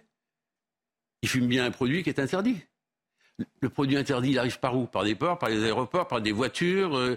et à partir de là, il se dissémine. Et surtout, il crée des réseaux souterrains. Et d'ailleurs, vous savez s'il y a autant de violence Marseille, à Nîmes, on a pu voir qu'une ville paisible euh, comme Valence, que je connais bien, c'est là où je suis né, euh, a été l'objet de nombreux meurtres. C'est parce qu'on s'attaque au réseau. Et quand on s'attaque au réseau, c'est les bandes rivales qui sont en train de s'affronter. Donc il faut démanteler tout ça. Alors c'est un boulot d'investigation considérable, de croisement de fichiers, des moyens. Alors heureusement maintenant, il y a les moyens numériques beaucoup plus importants qui permettent de mieux les suivre, les identifier. C'est un combat central qu'il faudra conduire. Et là encore, je vous le dis, avec beaucoup de gravité, j'aurais aimé qu'à l'Assemblée nationale, j'y étais encore il y a quelques semaines, dès qu'il y avait un texte, fut-il imparfait, on se retrouve tous. Ça n'a pas été le cas et on fait monter les enchères au contraire. Vous allez vous rendre à à Mayotte. Euh, la semaine prochaine. Vous allez à La Réunion et vous allez aller à, Mayotte également. Euh, le petit Fayette, 10 ans, euh, qui est mort à, Nîmes, tué par des trafiquants de drogue, va être enterré à Mayotte. Vous pouvez nous le confirmer C'est sa famille, naturellement. Imaginez bien que pour eux, c'est un moment absolument effroyable. Nous avons simplement indiqué avec les autorités françaises que nous étions là s'il y a des sujets administratifs à régler. Je pense que dans ces moments-là, on doit être à la hauteur et nous le serons. Mais puisque vous me parlez de Mayotte, le président de la République, le ministre de l'Intérieur m'ont demandé d'aller euh, à La Réunion et à Mayotte dans le cadre des missions qui m'ont été confiées. À Mayotte, il y a un sujet sur l'eau. Un sujet dramatique sur l'eau. Que je vais prendre à bras le corps. Parce qu'en fait, on sait très bien que l'eau est coupée de nombreuses heures par semaine et le préfet a dû prendre encore des dispositions complémentaires. Quantitativement, donc en termes de volume, et qualitativement en termes de qualité, on ne s'en sort pas. J'ai pris la décision il y a quelques jours de signer pour 8 millions d'euros complémentaires pour avoir un osmoseur, pour commencer à apporter une sorte de crise. un osmoseur qui permet justement d'avoir une, eau en quantité plus importante. Excusez-moi des mots un peu techniques, ah. pardonnez-moi, de manière à ce que dès le mois de novembre, on puisse éviter le pire. Mais je vais lancer un vrai chantier pluriannuel pour faire en sorte que cette crise que nous vivons à Mayotte, eh bien, on puisse en sortir dans les prochaines années. C'est un chantier considérable, un chantier qui va demander un investissement formidable et l'État sera là avec tous ses services réunis.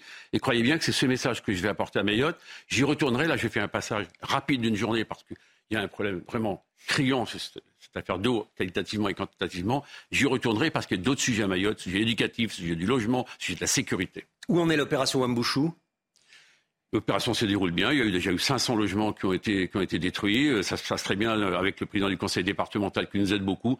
C'est indécent. Et on a pris des dispositions particulière pour faire en sorte de reloger les personnes dans des conditions convenables et décentes. Je dis bien décentes, car on était dans l'indécence absolue. Et puis, il y a toutes ces opérations que nous avons conduites en matière de sécurité. On doit lutter contre cette immigration clandestine, évidemment. Et il y aura d'ailleurs, vous voyez, un nouveau rendez-vous qui est devant nous.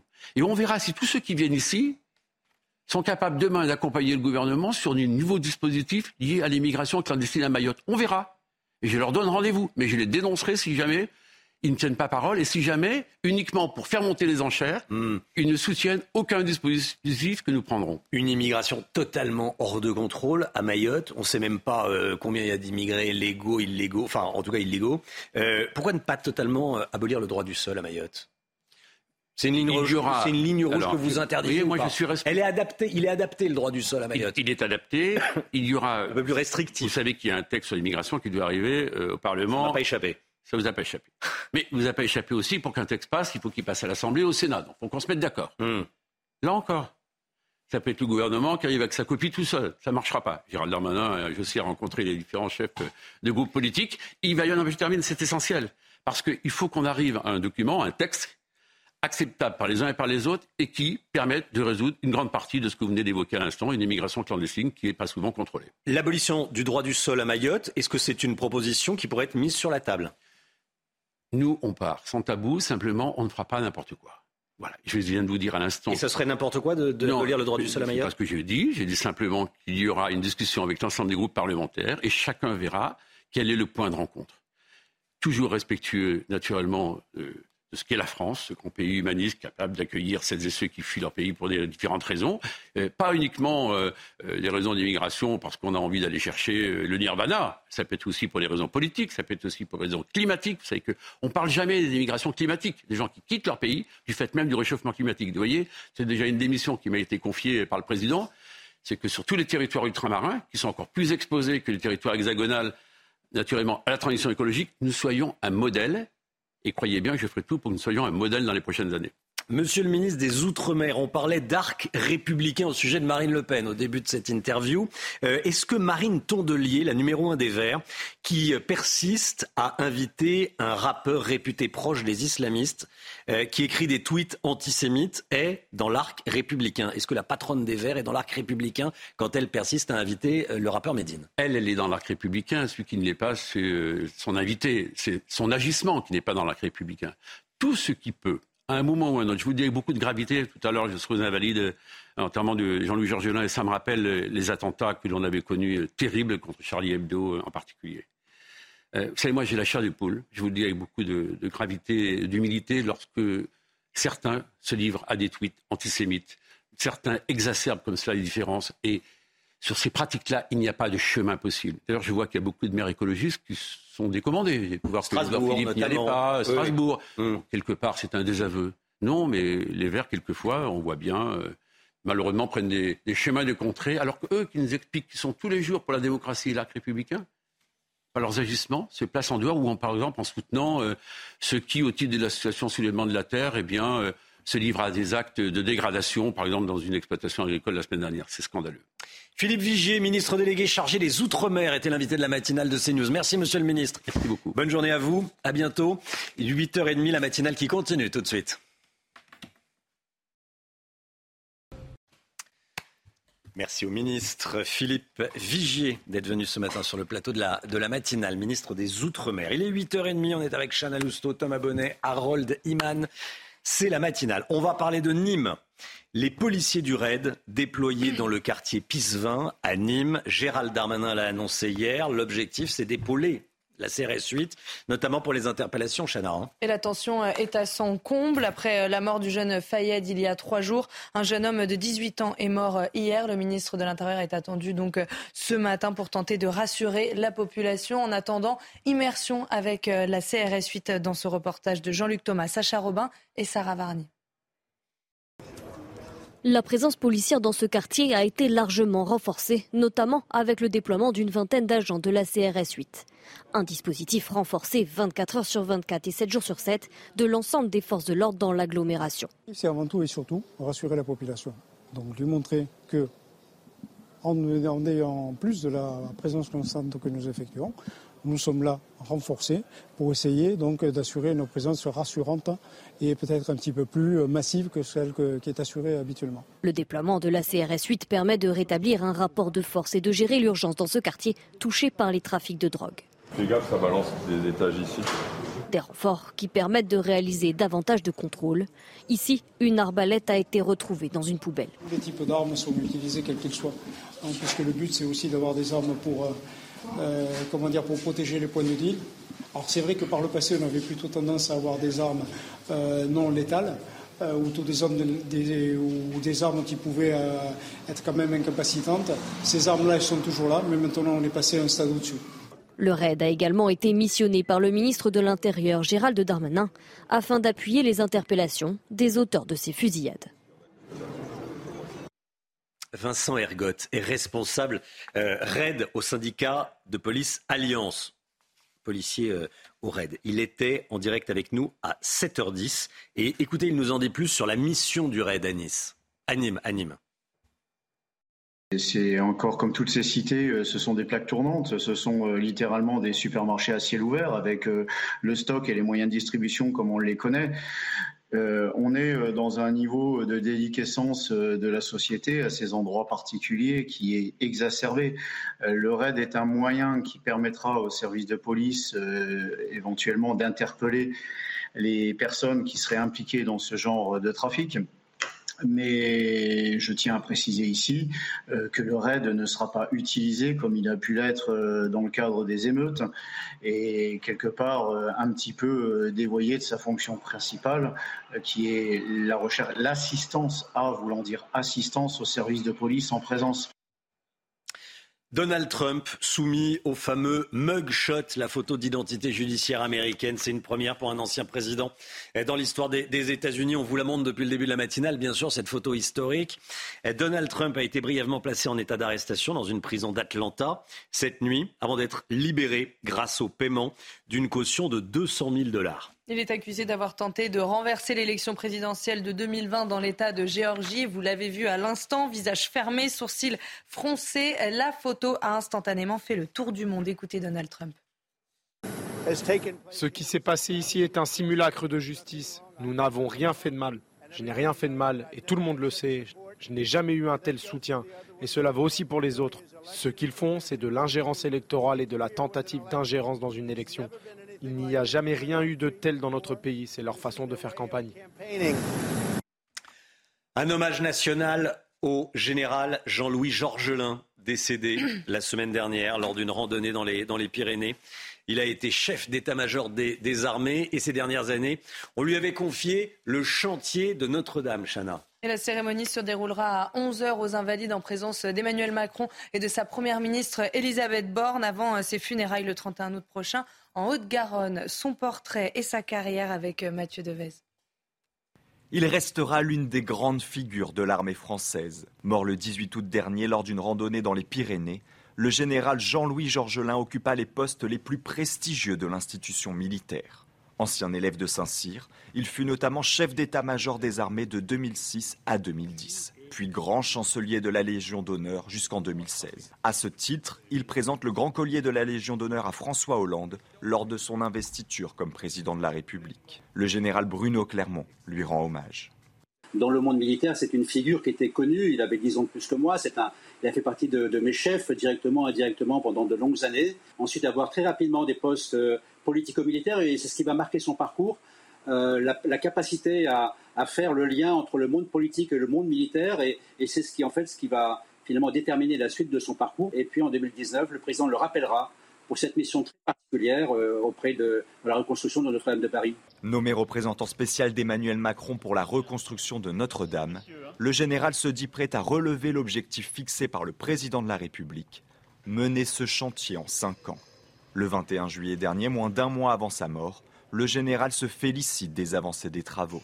Je, crois pouvoir dire qu'à la fin de l'année, nous verrons la flèche dans ciel de Paris et nous verrons les fermes posées à la fois sur les transepts et sur la nef et le chœur. Et finalement, on retrouvera la silhouette de la cathédrale. Un hommage national lui sera rendu ce matin aux Invalides. Puis ses funérailles seront célébrées le 31 août prochain dans son village natal d'Aspé, en Haute-Garonne. Une cagnotte en ligne a été lancée par les proches de la victime du viol barbare de Cherbourg. La somme récoltée servira à aider la jeune femme de 29 ans quand elle sortira de l'hôpital. Ce matin, avec plus de 1200 euh, participants, la cagnotte atteignait les 30 000 euros. L'état de santé de la jeune femme n'a pas évolué depuis sa terrible agression le 4 août dernier. Le principal suspect s'appelle Oumar. Il, est, euh, il a 18 ans. Il a été mis en examen, il a été incarcéré bien sûr, mis en examen pour viol accompagné de torture ou acte de barbarie. Son portrait, euh, on en a parlé, hein, son profil, son portrait est glaçant. On en a parlé cette semaine. L'un des prestataires de Pôle Emploi, victime d'une cyberattaque, Chana. Oui, nom, prénom, numéro de sécurité sociale. 10 millions de personnes inscrites sont potentiellement euh, concernées par euh, cette fuite de données et pourraient être exposées à de futures tentatives de piratage. Reportage de Jules Bedeau et de Sarah Varny. Des données personnelles sensibles ont été dérobées lors d'une cyberattaque. C'est ce qu'a confirmé Pôle Emploi dans un communiqué. Un acte de cybermalveillance dont est victime la société Majorel, l'un des prestataires de Pôle Emploi. Une attaque qui inquiète les Français. Bah, ça fait peur. On se dit que les gens ils sont encore capables de, en 2023 d'accéder à des informations. J'espère que ça n'aura pas trop de conséquences pour les personnes concernées, surtout. Que je ne sais pas quel type de données peuvent être piratées, mais c'est quand même grave. Pirater aujourd'hui, on peut pirater n'importe quoi. Selon Pôle emploi, les noms, prénoms et numéros de sécurité sociale ont été dérobés, mais aucun mot de passe ni coordonnées bancaires. Les potentielles victimes étaient inscrites à Pôle emploi en février 2022, où d'anciens bénéficiaires, 10 millions de personnes pourraient être concernées. Pour les victimes potentielles, le mot-clé, c'est vraiment vigilance parce que les cybercriminels ont pu euh, capter des données euh, fraîches avec euh, des détails. Et avec ça, eh bien, ils peuvent potentiellement écrire des emails frauduleux, vous envoyer des SMS également frauduleux pour vous inciter, eh bien, par exemple, à donner encore plus d'informations ou alors à mettre votre numéro de carte bancaire pour avoir une nouvelle indemnisation, etc. Le parquet de Paris a ouvert une enquête confiée à la brigade de lutte contre la cybercriminalité. Le Covid refait parler de lui depuis quelques semaines. On observe un léger rebond du nombre de, contaminations. Et conséquence, les recours aux urgences et à SOS médecins sont en hausse dans plusieurs régions de France. Aminat Adem. Entre le 14 et le 20 août, plus de 2000 patients sont passés aux urgences ou chez SOS médecins pour suspicion de Covid-19. Un chiffre en constante augmentation. On devait être sur euh, une vingtaine de pourcents d'augmentation il y a 15 jours, et puis la semaine dernière, on était sur 40% d'augmentation sur les. Donc c'est des syndromes, c'est à la fois les, les cas euh, suspects de Covid et puis ceux qui sont avérés. La majorité des passages étaient concentrés sur quatre régions l'Île-de-France, la Nouvelle-Aquitaine, la région PACA et l'Occitanie. On a l'impression que c'est dans, les régions euh, à forte fréquentation touristique euh, qu'on a observé le, plus d'augmentation, sans doute parce qu'il y a des événements, sans doute parce qu'il y a des groupes. Là, euh, certainement, à la faveur de la rentrée, on va avoir un, rebattage des cartes. La hausse va se continuer va se, va se poursuivre. Pour autant, pas de quoi s'inquiéter pour le président d'SOS Médecins. On est dans des, euh, dans des taux d'incidence qui sont très inférieurs à ce qu'on connaissait dans les, grandes vagues de la pandémie. Et puis surtout, on a un virus qui est moins agressif que celui qu'on a connu. Même s'il faut rester prudent chez les personnes fragiles, on est quand même dans une autre dimension. Les gestes barrières restent le conseil de base pour lutter contre le virus. Le médecin invite donc à la prudence, surtout en cas de symptômes. Mieux vaut prévenir que guérir pour éviter les coupures d'électricité. Cet hiver, ça serait mieux.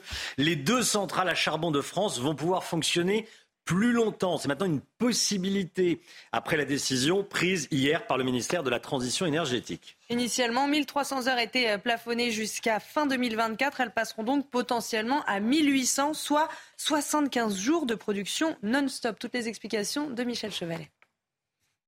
Le décret précédent avait autorisé EDF à faire fonctionner deux centrales à charbon pendant 1300 heures. Et on tient les enseignements du précédent hiver, où ça a tout de même été récrac, et du coup, on s'est dit, en cas de grand froid, il faudrait un appoint aux centrales nucléaires et aux barrages, et donc on va donner un coup de pouce aux centrales à charbon. les deux dernières centrales qui nous restent, au lieu de, de pouvoir les faire fonctionner 1300 heures, on va pouvoir les faire fonctionner 1800 heures. Vous avez bien compris.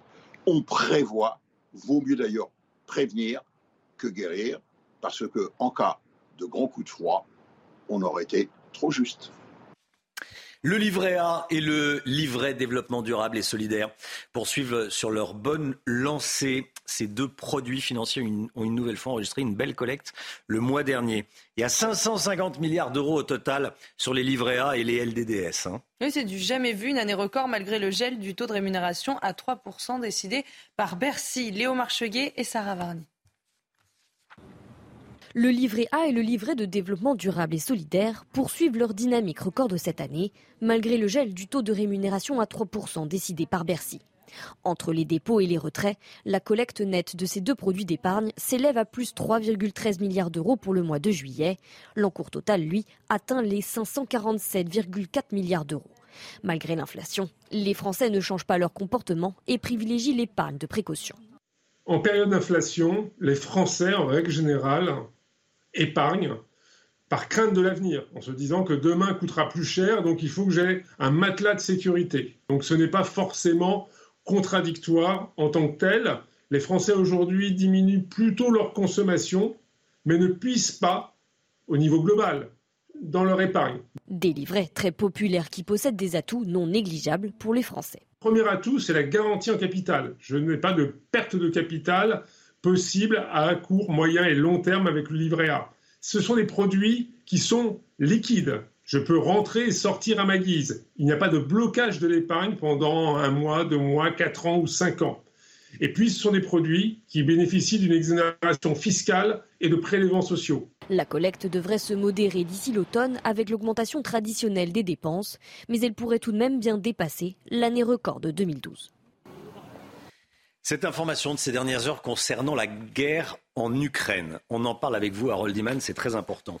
Des pilotes ukrainiens vont être formés aux États-Unis pour qu'ils apprennent à, piloter les F-16, euh, les, avions de chasse euh, américains. L'attente de cette annonce euh, a été longue. Le président ukrainien Volodymyr Zelensky a, beaucoup insisté. Il a obtenu cette, formation. Harold Iman, déjà, qu'est-ce qu'on sait de cette formation de pilotes ukrainiens aux États-Unis? De pilotes et de mécaniciens. Hmm. On va les envoyer au Texas. D'abord pour apprendre la langue, parce que le jargon de l'aviation est extrêmement compliqué et doit être précis. Et une fois qu'ils auront accompli cela, au bout de quelques semaines, ils passent à l'Arizona, en Arizona, sur une base aérienne euh, de la garde nationale de l'Arizona. Et là, ils vont apprendre à piloter des F-16. Alors, pour les pilotes, ils ont déjà, pour la plupart, un peu d'expérience. Donc, euh, dans le meilleur des cas, ils peuvent s'en sortir au bout de cinq mois d'entraînement. Mais c'est vraiment une marche forcée et les Ukrainiens sont connus pour aller beaucoup, beaucoup plus vite que les autres euh, candidats euh, pilotes euh, dans le monde. Donc, on va leur apprendre sur simulateur d'abord, comment faire voler cet avion. Ensuite, on va leur apprendre à utiliser les systèmes d'armes, faire tirer avec des missiles air-air ou des missiles air-sol et intercepter l'ennemi et à voler en convoi et tout ce qu'on fait typiquement. Et tout ceci, ce programme américain ne veut pas dire que les Américains donnent des F-16 euh, euh, à l'armée ukrainienne, mais autorise les Néerlandais, les Norvégiens, les Danois et d'autres, les Polonais, à donner des F-16, eux, aux euh, Ukrainiens. Et ils allaient les, former dans un premier temps, mais ils n'ont pas assez d'installations pour former. Donc on a fait une coalition de la formation, enfin coalition d'entraînement de ces pilotes ukrainiens. La guerre qui va donc changer de nature, c'est d'autant plus vrai que l'une des grandes figures côté russe était Evgeny Prigogine, a priori, j'ai bien a priori mort dans, en tout cas c'est officiellement, euh, c'est l'information officielle, euh, mort dans cette euh, dans ce crash d'avion. Vladimir Poutine l'a annoncé lui-même. Evgeny Prigogine a péri dans le crash d'un avion. C'est ce qu'a dit le président russe. On va l'écouter d'ailleurs.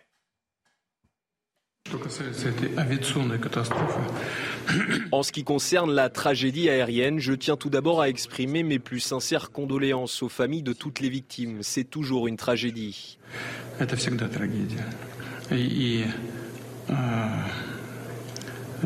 Les premières données indiquent qu'il y avait des employés du groupe Wagner.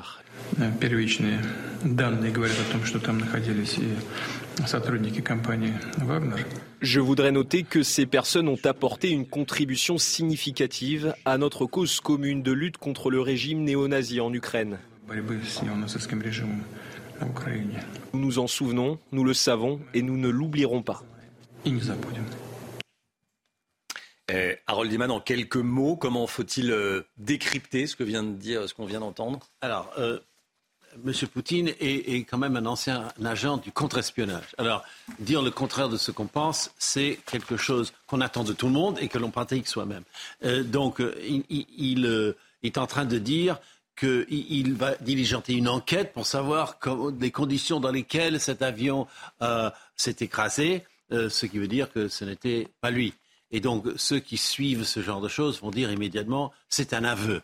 Mais bon, Là, on entre dans la psychologie de tout ce monde d'espionnage et de pouvoir. Merci beaucoup, euh, Harold Iman. Je voulais qu'on retourne à, Nîmes, euh, quartier Pisevin. On retrouve Thibault Marcheteau avec Fabrice Elsner pour les images envoyées spéciaux à, Nîmes. Euh, Thibault, le ministre de l'Intérieur est attendu à Nîmes ce matin. Hein? Effectivement, Romain, il devrait arriver à 10h30. On voulait montrer une image en direct. Vous le voyez, c'est un véhicule de propreté. Alors, On peut penser cette image un petit peu anodine, mais depuis ce matin, nous observons avec Fabrice Elsner, depuis, depuis que nous sommes arrivés vers 5h30, qu'il y en a énormément dans cette cité de Pisevin, ces véhicules de propreté qui essaient de nettoyer au maximum cette cité, notamment, des points de deal à l'intérieur de cette cité. Certains habitants nous ont dit qu'ils étaient très surpris de voir cette présence de nombreux véhicules de propreté. Il y a également, vous le voyez, des voitures de police un petit peu partout dans cette cité. Il y a des patrouilles à pied, euh, des agents de la police donc, qui ont arpenté toutes les artères de cette cité. Il y a également des fourgons de gendarmerie, une présence des forces de l'ordre vraiment très importante. Hier soir, un, euh, hélicoptère euh, a survolé la zone équipée d'un projecteur. Donc vous le voyez, ce n'est pas une journée normale ici à Pissefin. Ça fait plusieurs jours que nous sommes là.